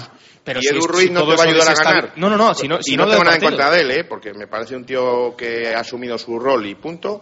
Pero, ¿qué te aporta? Deportivamente y en los partidos no te aporta. Eso está Yo creo que hay que mirar Pero no química sé de si eso- vestuario no sé y, si luego, el- puede y luego el desestabilizar dinero. algo. Química de vestuario y luego el dinero. Y luego ya ver quién te rinde más en el campo o no. Pero sobre todo química de vestuario y química el de dinero. vestuario, ¿Cuántos nacionales hay? ¿Cuántos jugadores? eh, si son todos, ¿Cuántos hay de Valladolid? Si solo de Valladolid hay dos. eh, Bueno, pero pero- ya es más de, que muchos equipos que no Sí. tienen ninguno de su ciudad. Pero tradicionalmente, normalmente la, la red de jugadores nacionales es la que hace ese, ese vestuario. Y de ahí la importancia Pero, de que sí. Montañez y Jordi Grimao estén ahora bien, porque esto ¿Y se de qué demuestra jugando pero ¿de qué bien. depende un equipo? No, de los nacionales. No, Tristemente, pues- bueno, ahora mismo- ahora mismo blancos de rueda, sí. Del rendimiento de los americanos. Tú Sí. quítale a Renfro y a Hunter y por Hombre. mucho que hagan Nacho Martín, olvídate. Ya bueno, pero ahora el referente de blancos de rueda no es ni Hunter ni Renfro, aunque están a muy, buen- a muy buen nivel. Bueno, eh, a mí yo le pondría una silla de tres patas. No puedes decir que Nacho Martín es la columna del equipo. Es una de las columnas. La Vale. otra es Hunter y la otra es Renfro. Son tres patas. Y el día en las que- victorias, cuando han estado los tres bien, han ganado. Cuando ha fallado uno de ellos, se ha perdido. Pues me estás diciendo. Claro. Por eso. Me refiero que son tres patas. No, no es que depende del equipo de Nacho Martín. Porque Pero Nacho no Martín solo ha de hecho los partido- americanos. Nacho Martín, acuérdate, ha hecho una valoración de 31 Sí. y otra de 30 y se perdió. Y luego a la tercera, y la sí. tercera y la que se ganó estuvo. O sea que, Sí. Para que te des cuenta, yo creo que también el vestuario se mueve también por el sentimiento, y más en este, que ahí hemos tenido cinco jugadores de color eh, en el campo, también se mueve entre lo que muevan ellos y que Está estén claro. eh, cómodos. Hay que ver un poco, yo creo, que la mezcla de todo. Es decir, el núcleo de los nacionales, que como dice Alejandro, yo creo que es el sustento principal, pero claro, deportivamente los que más rendimiento van a dar, aparte de Nacho Martín, son tanto Renfro como Hunter y también hay que mantenerlos contentos. entre Y lo que hablábamos antes, y en los momentos difíciles, económicamente hablando, normalmente siempre son los nacionales los que aguantan más, Yo los que a intentan convencer Pascual, al americano para... Pascual, mis descartes serían Cizauskas y, y, y Ruiz. Bueno, os hago la última. Eh, ¿Va a decidir Pisuerga para la salvación, empezando por el partido del próximo sábado? ¿Va a ser decisivo el, el hecho de jugar en casa y los partidos en casa? Pues creo que jugamos en casa en los próximos 20-25 días con, con Juventud, con Estudiantes. No, Estudiantes es fuera. Y con Manresa también. No, es Manresa, eh, Manresa- estudiantes es fuera, son Unicaja, eh, Juventud y, y Manresa al siguiente, porque Bilbao y Estudiantes es fuera. Sí, que son dos seguidos fuera, eso es. Esos tres son los que a corto plazo son los tres siguientes. Bueno, pero visto la, la trayectoria de Blancos de Rueda esta temporada, yo creo que ha jugado bien tanto, casa tanto como en fuera. casa como fuera, con lo cual yo, yo estoy muy tranquilo. La, la única pega es lo que estamos hablando, que haya una crisis económica y los americanos se quieran largar todos, que Nacho Martín esté hasta las narices de no cobrar, pero si no sucede eso, yo creo que podemos llegar prácticamente a 10, 11, 12 victorias sin, sin ningún eh, vamos sin, sin ningún miedo y sin, y sin decir nada, porque joder, hemos jugado muy bien los partidos difíciles, digamos, Madrid, Barça. Y que eh, Roberto ha sabido muy bien, muy bien eh, dosificar a los jugadores Claro. y, y Las rotaciones las está haciendo el- muy bien, el- sí. Yo creo que ahí qué la importancia, ¿no? Las- también es qué fundamental. importancia las rotaciones. Se ha notado muchísimo la llegada de, de Sosa y de, y de Ewing, que quizá no hayan pues aportado perder- muchísimo, oye, pero la rotación en los minutos. Por 30 puntos y por 40 y haciendo el ridículo. Sí. Y hasta Nacho Martín bajar los brazos de irse y dice, joder, es que hemos hecho el ridículo espantoso. Y de repente te cambia solo con la llegada. Y dices, no han hecho números de cara al supermanager que sea una valoración que digas, joder, te asombra con 18 de valoración. Ya, ya, pero es que están en los entrenamientos y les hace trabajar a, a, a Renfro, al otro, al otro. Es que hay dos jugadores, sobre todo, bueno, uno, Renfro, que necesita descansar mucho. Cuando está descansado, pff, su nivel De hecho, yo sube. creo que el partido contra Zaragoza se gana no, no por la aportación en sí de Sosa e Ewin, que lo hacen bien, sino porque dan descanso tanto a Hunter, Nacho Martín y Renfro. Yo creo que ahí está no, la clave. también es verdad- Exactamente, Y- y pero el porque tema- Sosa le da descanso. Ya, y el tema de que también jugamos con dos pequeños. Dos pequeños. Claro, luego la mezcla de los dos. Sosa y eso que sube el balón uno, luego lo sube el otro, uno juega de uno, otro juega de dos, y cuidado. Bueno, caballeros, os agradezco mucho que habéis estado con, con nosotros hoy en la Sidrería Lur. Ya sabéis que cuando queráis esta, esta es vuestra casa y estos son vuestros micrófonos. Lolo, muchas gracias. Nada, hombre. A ver si solucionas el tema económico. Estamos en ello. Arenas, un fuerte abrazo, gracias. Igualmente, muchas gracias. Y lo mismo le digo a Alejandro Nieto, un placer, como siempre. Un saludo. Bueno, pues un placer hablar de baloncesto eh, con Diego Rivera a la cabeza, mañana más Ribe, para Mañana. conocer un poco más al, al rival, en este caso a, a Juventud. Eso es, hasta mañana. Dos y doce minutos de la tarde. Vamos a hacer una pausa rápida en directo Marca Valladolid y regresamos desde la Sidrería Lur para hablar de la conexión Serbia en Valladolid. Están con nosotros Dejan Ilic, preparador físico del Pucela, Marco Krivo Kapic, jugador del 4 Rayas Balonmano Valladolid, y Tony Rucavina, el lateral del derecho del conjunto vallisoletano. Pausa y regresamos. Radio Marca Valladolid, 101.5 FM. Si hay algo imprescindible en Valladolid es descubrir la Viña de Pachi, un restaurante único, tradicional y creativo, donde la gastronomía se disfruta en cada plato. Las cocochas, el rape, el besugo al horno y un sinfín de pescados frescos y de temporada forman parte de una carta con personalidad a la que sumar un servicio y una atención que diferencia a la Viña. Un lugar inigualable para celebrar comidas y cenas de empresa o cualquier evento especial. La Viña de Pachi, en la calle Rastrojo número 9 de Valladolid. Reserva de mesas en el 983 34 10 18. Espejito, espejito. Mira, que ya te he dicho que tú no estás mal, pero que la que está realmente buena es... Que no vale Ah, eso. vale. Espejito, tú sabías decirme quién va a ser el ganador de la semifinal de Copa del Rey. Pe- perdona, pero es que no, no te he cogido nada. Vocalízame un poco mejor, reina, anda. Te he dicho que quién va a ganar la semifinal de Copa del Rey. Pues es un tapón o es herba, porque no te entiendo nada, reina. Nada, pero es que nada, ¿eh? ¡Espejito! ¿Pero qué haces? Si no quieres adivinar qué pasará en las semifinales de Copa del Rey, síguelas con nosotros en Marcador con Edu García y Antonio Arenas. Real Madrid-Barcelona, el miércoles desde las 8 en Marcador. Radio Marca, la radio que hace afición. Ah, que quién va a pasar las semifinales de Copa del Rey de este año. Pues mira, van a ser el... Date quietecita ya. A ver qué le contamos ahora al del seguro. Eilo Motor concesionario Nissan exclusivo en Valladolid, una temporada más con el Real Valladolid. En la avenida de Gijón, venta, reparación y 400 metros cuadrados de exposición para encontrar el Nissan que responde a tu estilo. Eilo Motor, coche oficial del Real Valladolid y fiel al deporte vallisoletano.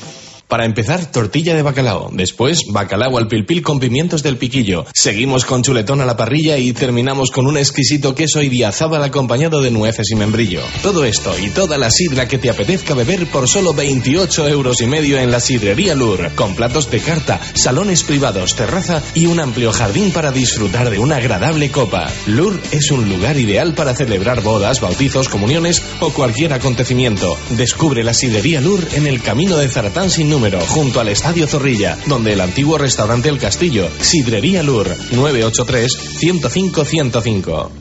Directo Marca Valladolid, desde la Sidrería Lur. Dos y quince minutos de la tarde. Continuamos en directo en Marca Valladolid desde la Sidrería Lur, antiguo restaurante El Castillo. Por cierto, que es muy buen día para venir aquí a la Sidrería Lur el próximo viernes, antes y después del partido del Real Valladolid frente al Athletic Club de Bilbao. Eh, van a preparar además un menú especial con jamón, con tortilla de bacalao y con chuletón. 25 euros el próximo viernes, antes y después del partido del Real Valladolid. Así que se puede celebrar la victoria frente al Athletic aquí en la Sidrería Lur. Mejor reservar en el 983 105 105. Eh, ya digo que puedes ir eh, llenito al, al estadio a disfrutar del partido entre el equipo de Jukic y el equipo de Bielsa.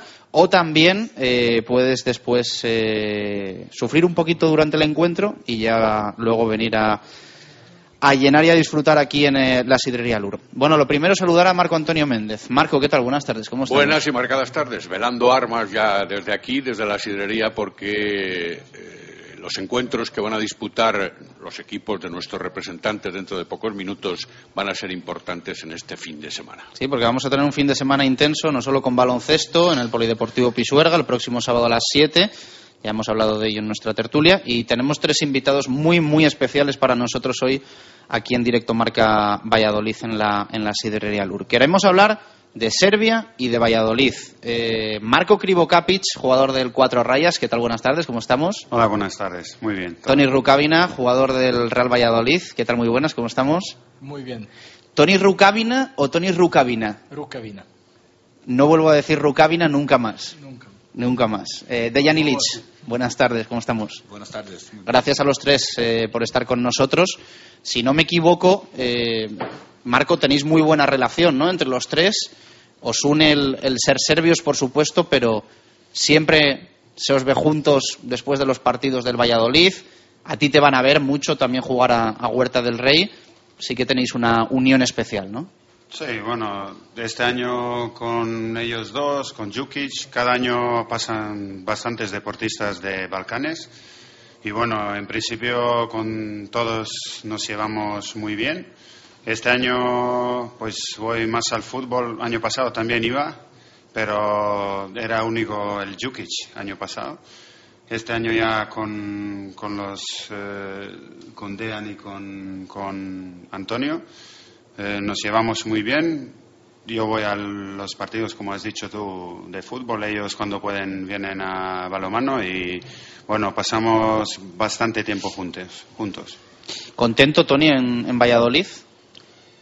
Happy in, in Valladolid? Yeah, of course. I'm very happy about um, everything about the city, about uh, the people here, the mentality of the people. So I'm very, I'm very satisfied. Contento con todo, con la ciudad, con la gente y con, con absolutamente todo. Dejan lleva un poquito más de tiempo. Eh, ¿El español qué tal? ¿Cómo va, Dejan? Ahora, ahora bien, entiendo todo, no casi todo, todo. Y puedo habla- hablar sobre cosas futbolísticas y en en entrenamiento con, fu- con futbol- futbolistas sin problemas. Y Va mejorando la, la cosa y, y este año en primera división mucho mejor, ¿no? Bueno, eh, si no me equivoco, Marco, eh, tú eres de Senta, ¿correcto? Y tanto Tony como Dejan son de Belgrado, ¿no? Belgrado, sí. Sí, los dos son de Belgrado. Eh, más o menos, ¿cómo están situados eh, Senta, Belgrado y, y cuál es la, la separación entre una ciudad y otra? Belgrado es la capital de Serbia Sí, y bueno, es yo- la yo- localidad más grande, ¿no? Y más poblada. Eh, Sí, yo, Senta es un pueblo pequeño que está en el norte de Serbia, muy cerca de, de frontera con Hungría. Es un pueblo donde, por cierto, vive 80% de población es húngara. Mi madre también es húngara. Y bueno, eh, unos 160 kilómetros de Belgrado. Belgrado está más al sur y bueno, yo te digo, con coche una hora y media de distancia. O sea que tú eres de la Bobodina, Sí, de Vojvodina, sí. sí. de la, de la Que reg- es- de la región de Bobodina. Así es. Porque es que además se da el caso curioso de que Belgrado fue húngaro en su tiempo, allá por el siglo XIV, ¿no? Mm, Bueno, Pero recordar de, de cuando yo también allá por el siglo XIV estudiaba que había pertenecido a, a la República de Hungría. ¿Sabes más de historia, Marco? no que- puede ser, ¿eh? Pero yo tengo dudas, ¿eh? Yo no tengo dudas. eh, eh, Por la edad. En, en, siglo, creo, 14 o 13. Sí, exacto. Coincides conmigo. ¿no? Me alegro. Cribo, eh, mm, de ahí viene también el hecho de que tu hermano juegue con la con la selección Sí, húngara. bien. Tiene esa relación, entiendo, ¿no? De... Sí, bueno, y Arpas Tervi, que también es el, el pueblo al lado mío, justo al lado mío. Él es. Pero él es- nació mismo. No, no juega con Hungría, juega con España. Pues ahora juega así, pero también es húngaro, él también. Y mi madre y, bueno, mis abuelos, bisabuelos vivían en Hungría. Entonces mi, mi hermano tiene el pasaporte y tiene derecho a jugar con Hungría.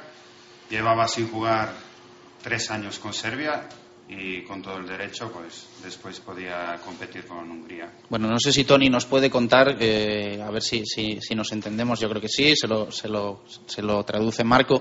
Eh, mm, tú has estado estas últimas temporadas en Alemania, ahora en España, pero bueno, también ha, habrás pasado momentos en, en Serbia, ¿no? Eh, ¿Cómo está Serbia ahora y qué diferencias encuentras entre Serbia, Alemania y España? Un poco a nivel global. ¿Se ve realmente lo que después escuchamos en las radios, leemos en los periódicos? ¿Tú detectas eh, diferencias entre Serbia, Alemania y España?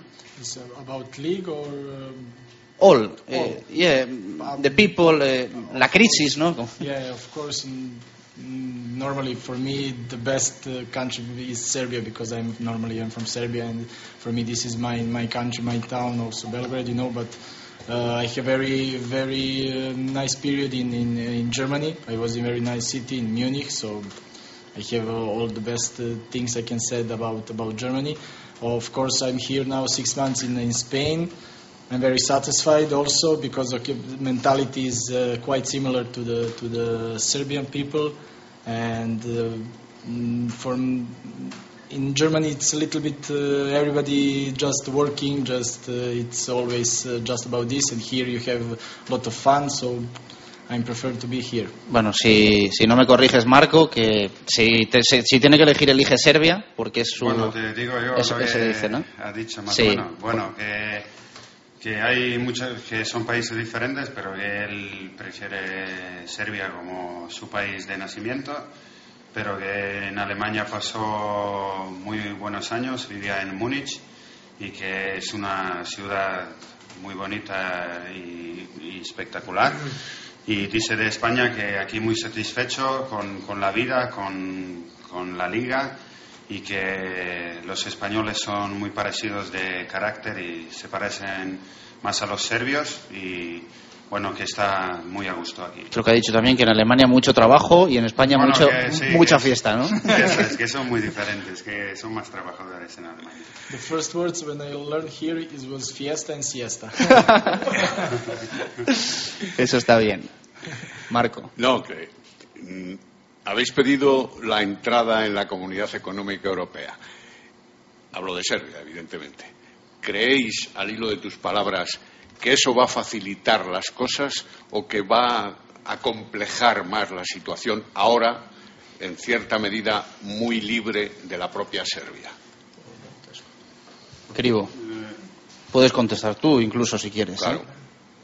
Pues no lo sé, no lo sé. Yo creo que va a ser muy complicado pa- para Serbia que entre, porque hay bastante problema ya con los países que últimamente entraron en la comunidad europea.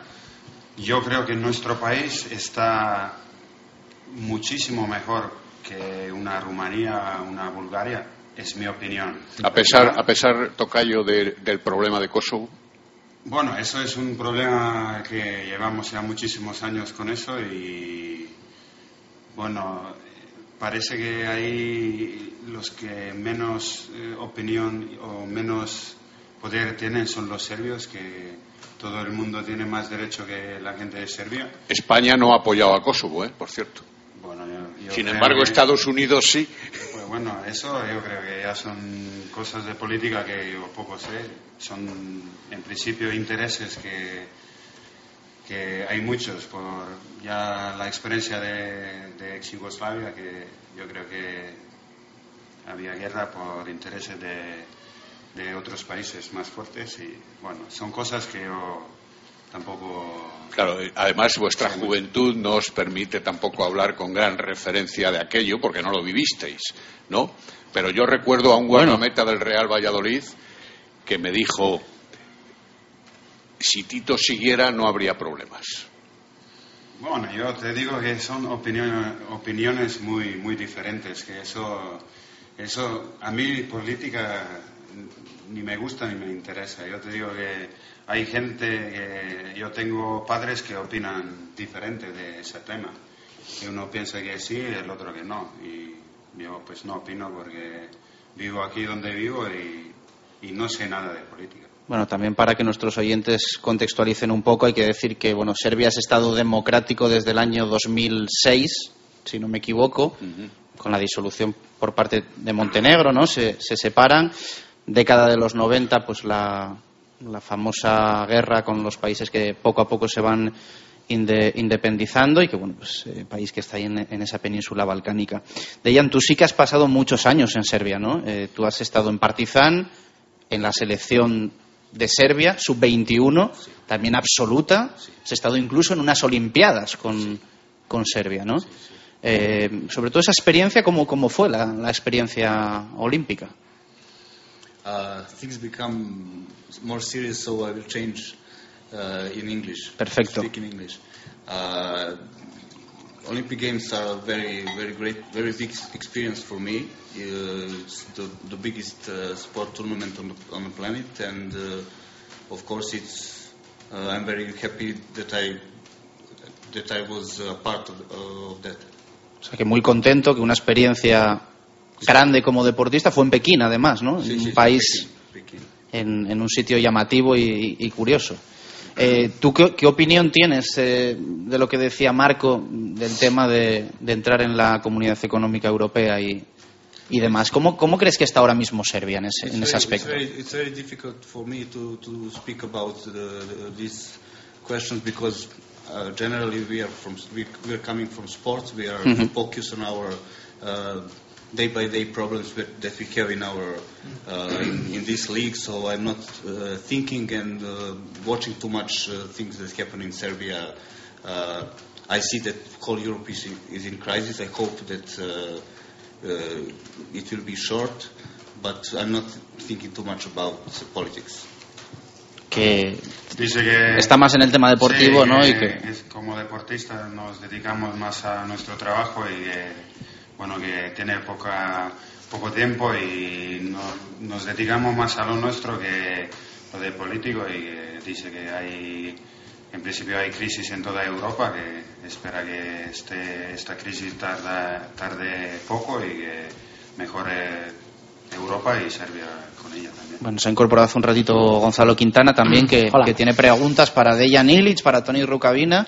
Nunca más voy a decir Rukavina, te lo Ya, prometo. ya te Eh, antes. y, y para Marco Krivokapic. Sí, bueno, yo eh, de la Comunidad Económica Europea tampoco estoy muy puesto, pero mm, sí que me llama la atención saber si hay diferencias en el entrenamiento, ¿no? Eh, tú, Dejan, como preparador físico, tú, Tony, como jugador, eh, en Partizan se hace un rondo, se entrena igual, o sea, se hacen los mismos ejercicios, se entrena diferente y Marco también en el, en el balonmano, si uno entrena igual, te entrena Juan Carlos Pastor aquí en España, o entrenes en Serbia, ¿no? ¿Qué cambia el ejercicio, incluso a lo mejor la mentalidad también del, del deportista? Yo creo que la educación allí, a lo mejor en cuanto al deporte, es mucho más estricta, ¿no? Aquí un niño empieza, yo creo, a jugar al fútbol por hacer algo, ¿no? Por, por pasar las tardes, y sin embargo allí siempre el deporte es como mucho más eh, estricto, ¿no?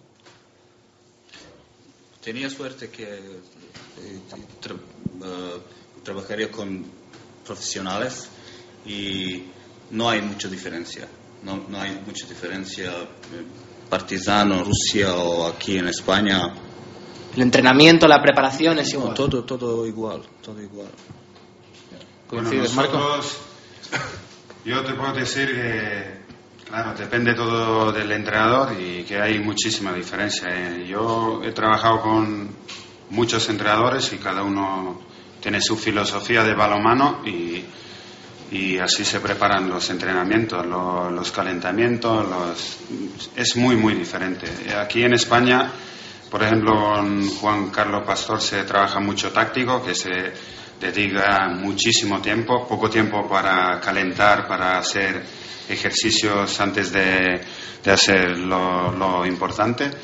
Y por ejemplo en Serbia son, como decir, los entrenos más completos. Se dedica casi al mismo tiempo para todo. Aquí más táctica. Y en, y en la mentalidad, lo que me comentaba, ¿veis igual un niño que empieza con 15 años a jugar al fútbol aquí en España o un niño de categorías inferiores de cualquier club español a un niño que juega en categorías inferiores en un equipo de balonmano fuerte allí o en, o en Partizan? La mentalidad es diferente también. ¿no? Bueno, yo de fútbol no te puedo... Yo te puedo decir, porque mi hijo juega fútbol, que yo creo que fútbol es otro deporte, que no se puede comparar con ninguno otro, porque yo creo que todo el mundo empieza a jugar a fútbol porque piensa que va a vivir de eso. Creo yo, yo veo así los niños que entrenan con mi hijo, pero balonmano es un deporte que la gente empieza a entrenar. Creo que los balcánicos tenemos una cosa que es muy buena que cuando nosotros cuando empezamos a jugar y nos dedicamos como profesionales a balonmano, pues eh, nos dedicamos de muy pequeños a eso, porque ve- vemos una luz que podemos, te hablo de hace 15 años, cuando era yo joven, que teníamos la esperanza, eh, la, mirábamos al futuro, que un día puedo salir a, jugar fuera, llegar a selección y, y vivir un poco mejor que, que la gente común en Serbia. Entonces, yo creo que tenemos mucho más dedicación, mucho más cosas que, que veo ahora mismo aquí con los chavales de España. Pero el estilo yugoslavo del que tanto se ha hablado en tantos deportes, fútbol, baloncesto, balonmano, tenis, gimnasia, en fin, eh, al final tiene algo verdaderamente que sirve para inculcar trayectorias o es porque, como se hablaba hace 40 años, y volvemos a la, a la tierna edad, eh, se potenciaba según las condiciones de los muchachos y de los jóvenes para un determinado deporte o para otro, y no al que él quisiera, sino para aquel que tenía condiciones? Bueno, yo creo que en Serbia la gente tiene mucho talento para deportes con, con balón. Eso es así porque antes Yugoslavia o ahora mira Serbia, Croacia o Eslovenia, pues tienen muy buenos jugadores de fútbol, de baloncesto, de balonmano, de waterpolo, que son todos deportes con balón. Y colectivos. Colectivos, sí. Pues eh, yo creo que eso de que miran para qué por ejemplo ahora con el tenis con lo de Novak Djokovic pues la gente se dedica a jugar a tenis y hay pues yo creo que 10 veces se multiplicó las licencias de tenis porque pues Novak está dando un ejemplo y la gente juega al tenis pero yo creo que es que somos mu- que tenemos bastante talento para, para deporte Dejan, tú también juegas al tenis, eres de los que por la tarde no vais. mucho, no mucho. Sí que el cuerpo técnico, ¿no? Va alguna Sí, vez sí, a. sí. Jugamos, eh, ju- jugó eh, con Juca, pero solo no. eh, not Sin for competir. points, not for points, sin competir, sí, sin competir. Eh, friendly, no, friendly, ¿no? no estamos en misma liga. Amistoso. Amistoso va a tener Tony Rukavina la próxima semana. Ahora, next week. Ahora vamos a hablar de ello. Eh, pero Djokovic, sí que dice Marco, ahora en, en Serbia es todo, Sí, ¿no? Estrella grande. Sí. y no olvidamos Tipsarevic, tenemos un, eh, uno más en eh, mejores 10. Bueno, eh, grandes deportistas en Serbia, claro que sí. Eh, Tony, tú la próxima semana tienes amistoso. Tengo aquí la clasificación eh, eh, para el Mundial. Lo tenéis difícil, ¿no? See, um, okay, next week is the friendly game uh, against uh, Cyprus, but uh, for us it's very important the, the game uh, in March when is the qualification game. 22 de marzo, 22 March. 22 March yeah, against uh, Croatia and uh, four days after Scotland. So this is a little bit also not just the football; it's a little bit also politics. Good match, Yeah. Serbia-Croatia. Yeah, it will, this is I don't know from how many years it's uh, again I don't know how many years we didn't play against them so it's really it will be everything about not just football and what it will be uh, politics and everything. Pero para un futbolista serbia, for a eh, Serbian player, it's important and a, a dream the, the, Yeah, the, the match versus Yeah, versus Croatia. Not so okay. It's important because we, we must win because if we want to go in in uh, Mondial, you know. But uh, mm, I think that is uh, because of uh, pressure and of, uh, of uh, I don't know journalists and everybody everybody in, in, in Serbia expect to win. You know, this is a little bit not just the sport and not just the football. It's something another. Valladolid te ha permitido volver a la selección, ¿no? Eh, Esta semana los periodistas eh, somos muy pesados contigo porque has jugado todo. Todos los minutos de todos los partidos. Eres el único. Y eso también te ha permitido, ¿no? El... Sí, every, everybody uh, asked me about this, you know, but uh, like I said, uh, this is not so um, strange for me because uh, I always, I last three years I play also in Germany every every game, so for me it's not it's not a problem. For me it's important that I'm healthy, that I'm in form, so that I don't have injury. For me this is the best. Bueno, pues que, que, no sufres ninguna lesión y que todo y que todo está bien y que estás disfrutando. Eh, Dejan, eh, Tony no necesitaría un poco de descanso, muchos partidos. Eh, no, tú eres no, el no. preparador físico del equipo, No. muchos minutos y muchos partidos. I, mu- I must say this here in, in Spain is a little bit another from, from Germany, you know, because in Germany I don't have so much free days. You know, here you have every week you have one or two days free. Now uh, after Bilbao we have three days free, so this is really really good. But in Germany it's always just uh, just mm, just Continuamente, training, ¿no? everything, yeah, and it's really it's really hard. But here it's siesta very good. Bueno, pues dice Tony Rukavina que la, Tony Rukavina que la insistencia en, en Alemania de partidos es mucho mayor que aquí en España.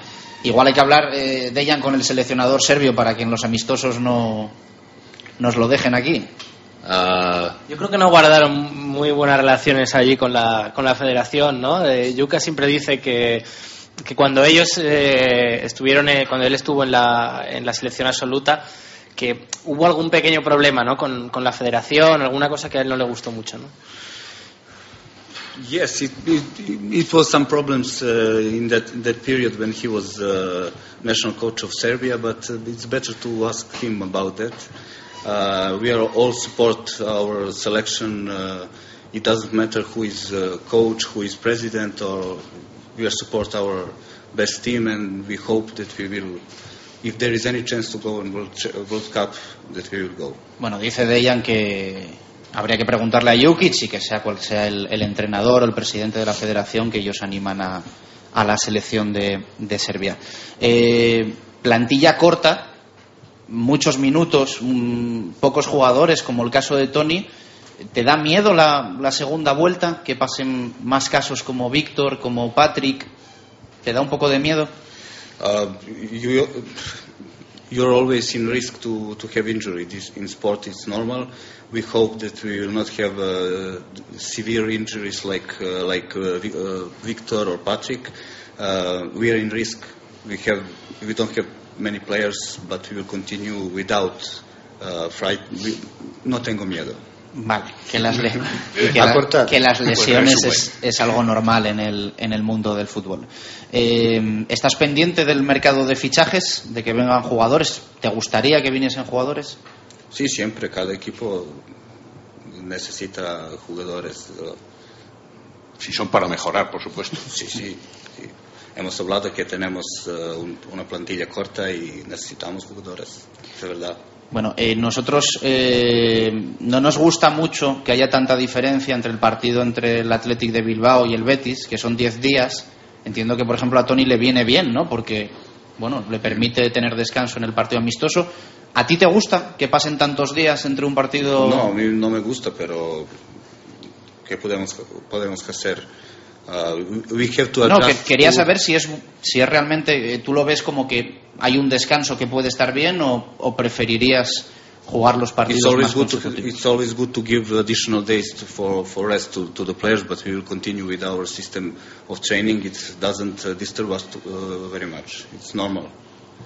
Sometimes uh, when when there is a uh, national teams uh, matches, we have two weeks of, the, uh, of rest between two games in, in Liga, so it's not a problem.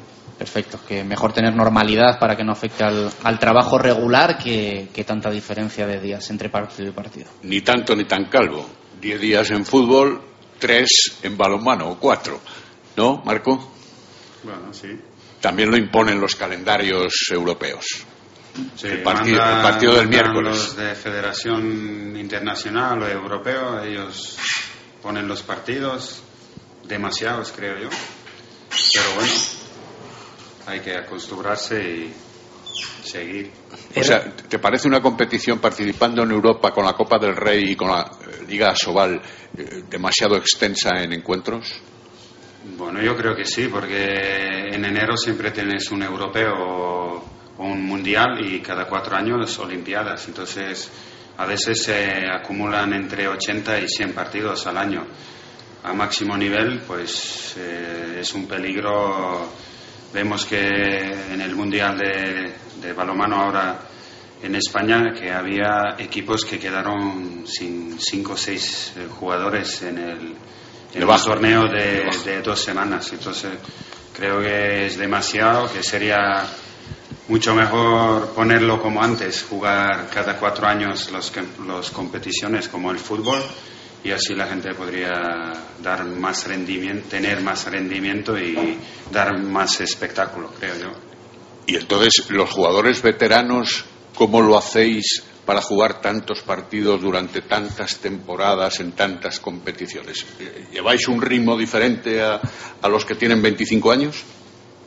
Bueno, con la, la edad se nota. eh, Que yo creo que, por ejemplo, Francia este año demostró que con los veteranos que tenía, y tenía bastantes, que ya no puede llegar a ese ritmo de competición. a semifinales, que es muy complicado.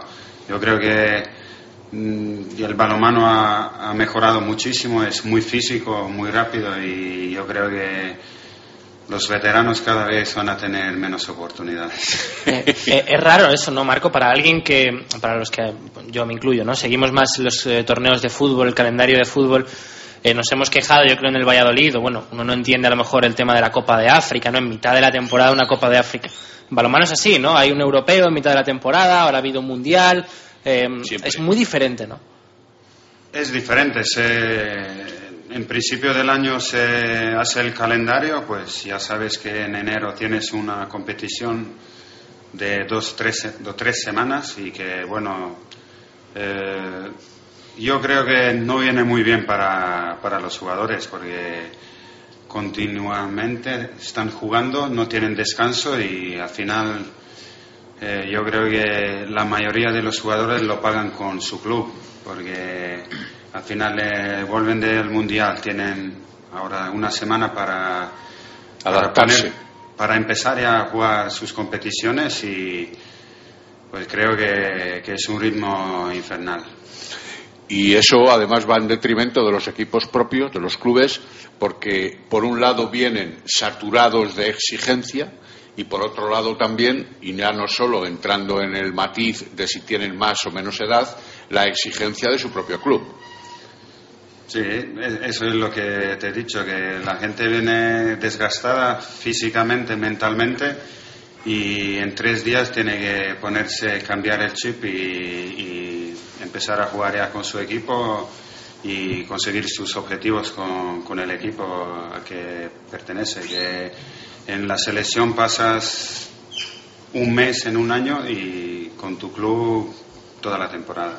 Y eso sin contar si encima tienes competición de Champions o de Copa EHF, en el caso del balonmano, por ejemplo, o en el caso del fútbol, una Copa del Rey de inmediato también. Sí, hay muchísimos partidos. Que empezamos la liga el sábado y ya en febrero hay competiciones europeas y se juega cada tres días, cuatro días, viajes y bueno, mucha carga. Mucha carga van a ser los eh, autocares que pone el Club Balonmano Valladolid para acompañaros a Aranda de Duero. Se han llenado los tres autobuses, por lo visto. Yo no sé si se va a poner alguno más. Viene bien en este primer encuentro de la segunda vuelta estar arropados. Bueno, nos alegra mucho porque sabemos que en Aranda hay un ambiente así bastante eh, fuerte y bueno, con, creo que hay 200 personas que se van a desplazar. Nos pueden ayudar mucho, nos alegra mucho porque el equipo necesita ánimos y creo que estamos bien para, para empezar la, segunda vuelta porque primera vuelta empezamos bastante mal, con muchas lesiones. Estamos bien, gracias al Dios todos. Y espero que podamos hacer un gran partido y dar una alegría a los aficionados. Bueno, os quiero preguntar también, que nos queda ya, ya poquito además, eh, ¿qué es lo que más os gusta de, de Valladolid? Eh, bueno, yo creo que Marco lo conoce muy bien, Tony un poquito menos, Dejan bastante, ya segunda temporada. ¿Qué es lo que más os gusta de la, de la ciudad? Tranquilidad. ¿Sí? ¿Y la comida Más bien? tranquilo y, y la comida, sí. ¿Qué es lo que más te Vino. gusta de ella? De... Ja- jamón y vino. A Tony también, ¿no? Muy bien. ¿Has tenido tiempo, Tony, de ver la ciudad? Eh, No sé si te gusta ir por el centro. eh, no sé. Mm, okay, I live in, in Centrum. I live in uh, uh, where is uh, Cupola de Millennium. So Ah, sí? I'm, I'm in, in the Centrum. So I I know everything what I need in in, in city. I have everything what I need. So for me it's good. For my family also. My my son start to go in the kindergarten. So it's good, you know, and uh, I'm very sad. So okay, but I didn't so expect so so cold winter. You know, I, I think that because it's Spain, it's a little, a little bit more uh, sun. But okay, I used because uh, I was in Germany and also in Serbia, so it's also cold. So it's okay. Bueno, dice Tony Rukavina que le gustaría un poco Ha más metido de alguna sol. en alemán, ¿eh? Ha, ha dicho Kindergarten, que creo que es alemán, ¿no? Eh, no es inglés. Es los parques de los niños, ¿no? Sí, Entiendo que es- le gusta en estar en el alemán, centro sí, para los sí, parques sí, de los sí. niños y pasear con, con la mujer y, y demás. Eh, ¿También jamón y vino o solo jamón? Jamón y chuletón. Aquí en la sidrería Lur muy bueno, ¿eh? No están demasiado lejos, no están demasiado lejos. Me han dicho que jamón sin vino no, no, no puede. No es válido, ¿no? No, es válido. Marco, tú Valladolid lo conoces muy bien, ¿no? Sí, yo bien. Yo llevo ya cinco años aquí y en principio mi futuro... Seguirá un año más aquí. Sí, yo creo que voy a quedar aquí a vivir, que estamos muy bien aquí, los niños, la familia, que es lo más importante y llevo ya nueve años en España. Me siento muy bien aquí, ya tengo muchos amigos fuera de balonmano, españoles digo, y pues cada año viene algún balcánico, pues todo perfecto. Les acoges, ¿no? Es Sí, un poco la sí, casa sí. la casa de Serbia y, muy bien, muy bien. en Valladolid, es la de Marco Krivokapic. Así es. Eh, ¿Tú, Tony, sueles ir a ver más eh, deporte? ¿Ha- ¿Has ido alguna vez a Pisuerga, baloncesto o, o Huerta del Rey, balonmano? ¿Has ido a ver a, a Cribo alguna vez? Uh,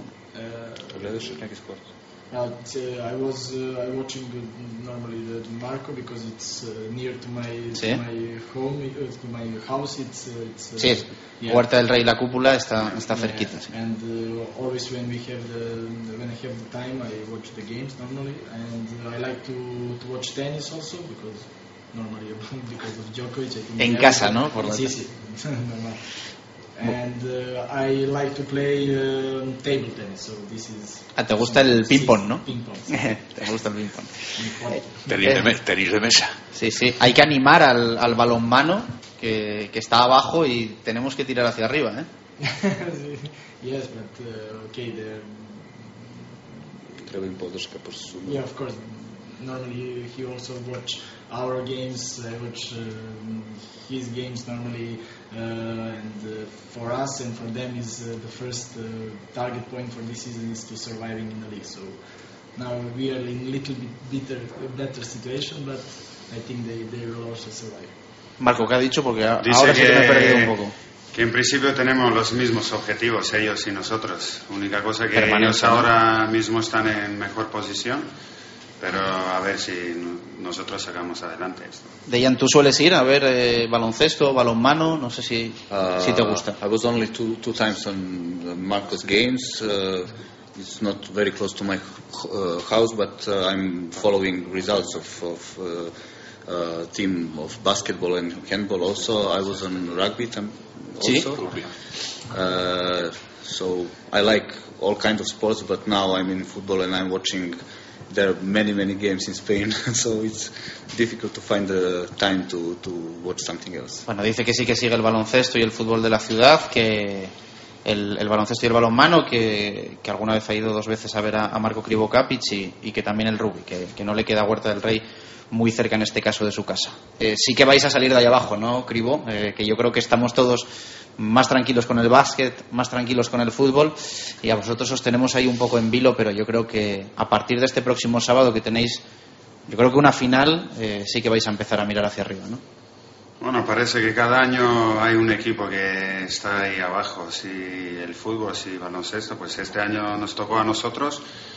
Creo que los, no creo, sé que los equipos de Juan Carlos Pastor siempre las segundas vueltas hacen mucho mejor que la primera y te puedo decir que estamos trabajando muy bien, que estamos todos sanos, menos Oscar Perales que tiene la lesión de larga duración y Geray. y Geray, que los demás estamos bien y que se nota la mejoría, se notaba ya últimos partidos de liga que vamos mejor. Yo creo que, que nos vamos a salvar deportivamente, que confío en el equipo 100%. Lo nuestro es trabajar y los resultados seguro que van a venir. No sé si Gonzalo Quintana y Marco Antonio Méndez tienen alguna pregunta en el, en el tintero para Dejan Ilic, para Tony Rukavina y para Marco Krivokapic. Para Marco Krivokapic, una pregunta rápida. El hecho de la llegada del nuevo presidente, ¿qué os ha infundido? Bueno, la- el presidente tuvo una charla con nosotros eh, eh, hace una semana y bueno, puedo decirte que nos ha tranquilizado, que ha venido con muchas ganas a trabajar y creo que nos ha trans- transmitido cosas muy positivas y le agradezco ahora mismo por, por la charla porque la gente tenía muchas dudas. Creo que el presidente tiene las cosas bastante claras y habla bastante claro.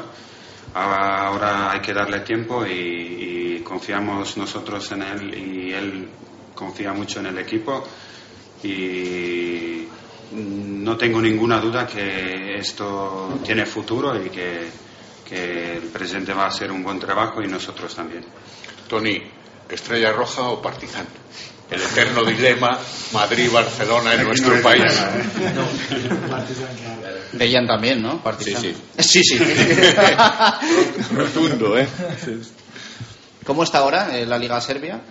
Ah, Partizan está en primer eh, puesto, seis puntos eh, de ventaja. sí, sí, de ventaja que Estrella Roja y ah, es- están en eh, mitad de temporada y creo que Partizan tiene cinco títulos eh, seguidas y creo que sexta viene este año. ¿Sabes que yo vi el derby? No, no lo sabía, no lo sabía. Yo vi el derby. Pero lo viste a raíz de que venían nuestros No, no, no, protagonistas. ya lo había visto, no. Fue, no sé, en noviembre. como, como ya te has, parece, como, ya por te has- ahí. como ya te has visto toda la temporada de Fausto Rossi, pues Sí, debes- yo soy así, tengo tiempo libre y me veo estas cosas. Sí, sí vi el, el derby, sí, para, bueno, eh, para ver el partido. Y, es verdad que, que Partizan tiene, tiene siempre equipos muy, muy buenos y muy, muchos jóvenes, ¿no? Eh, llama la atención que siempre sacan, ahora se habla mucho de Markovic, ¿no? Como la gran esperanza un poco serbia. Eh, es un niño al final del 94 o 95 me parece que ya está jugando en la élite, ¿no? Tony. Yes, uh, Partizan always have the good team, the young team, because this is from a school of uh, Partizan. They have very good, very good school uh, for football players, you know, and uh, always uh, they try to to push them up, you know, to play in, in the first uh, team and then sell it normally. But now you, all Europe uh, speak about uh, Markovic. He's very good uh, player. He was he's he, he's he's a kid. He's he have 19 years, so it's it's very uh, big talent. But I hope that he stays a little bit more in Partizan because it's good for him. Bueno, ha dicho que, que sí que es verdad que Partizan siempre tiene equipos muy buenos, equipos con jóvenes, que la escuela de allí les fuerza siempre a, a competir en el primer nivel, en el primer equipo, y bueno, que de Markovic se habla mucho, pues un niño de 19 años que tiene mucho talento y que espera que, que esté más años eh, allí porque, porque es un gran jugador. Eh, yo te quería preguntar, Tony, eh, ¿qué es para ti la figura de Jukic? ¿no? Eh, imagino que como entrenador te ha dado muchísimo, eh, trayéndote aquí, pero no solo trayéndote aquí, sino hace años también en la selección, en, en los juegos, en, en muchos sitios. Ah, Como que el lateral derecho de Jukic es, es Rukavina, ¿no?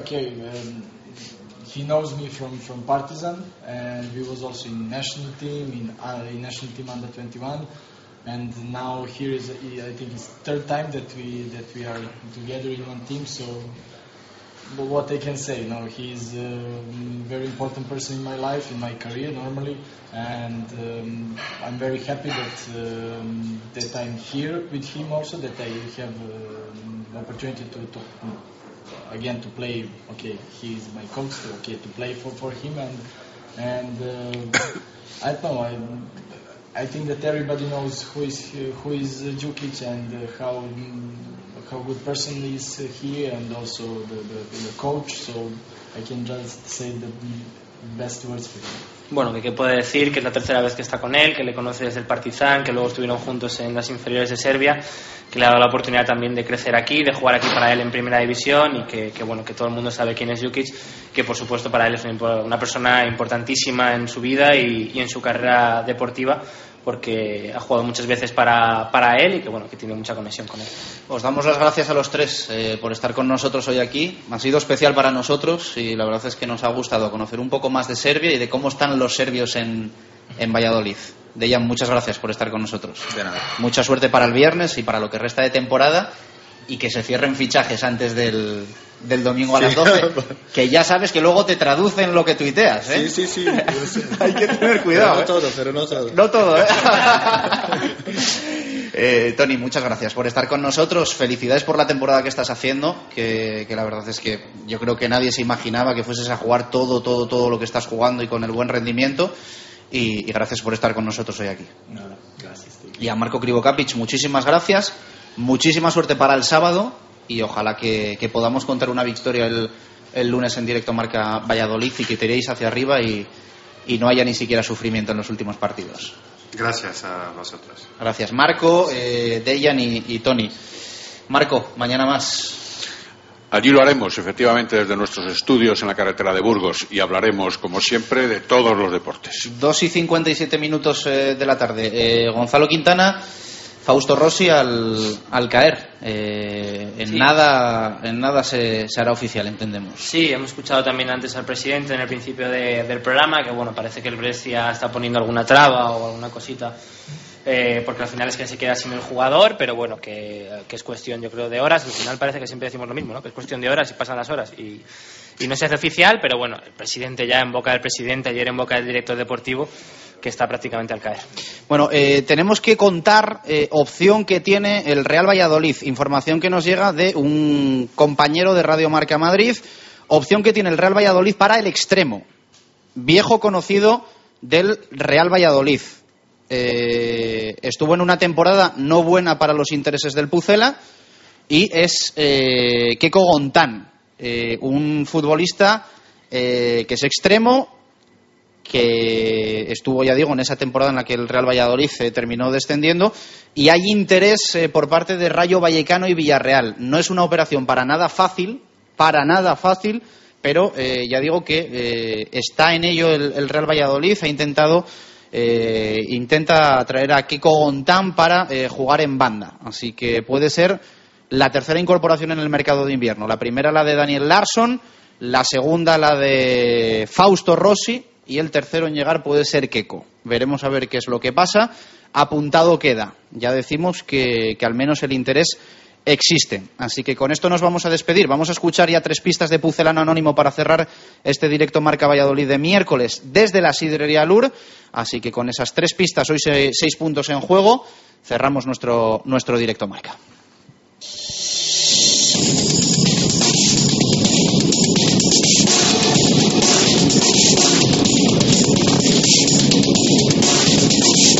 Cuando junto a unos buenos amigos llegué a Valladolid, no podía imaginar que la ciudad y el club llegarían a significar tanto para mí.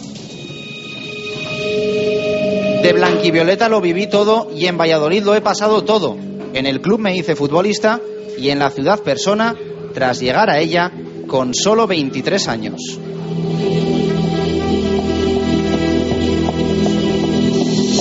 Mi evolución futbolística fue constante. Tras firmar para jugar en segunda y vivir varias temporadas en ella, conseguimos el ascenso a primera para el club tras más de 10 años sin estar en la élite.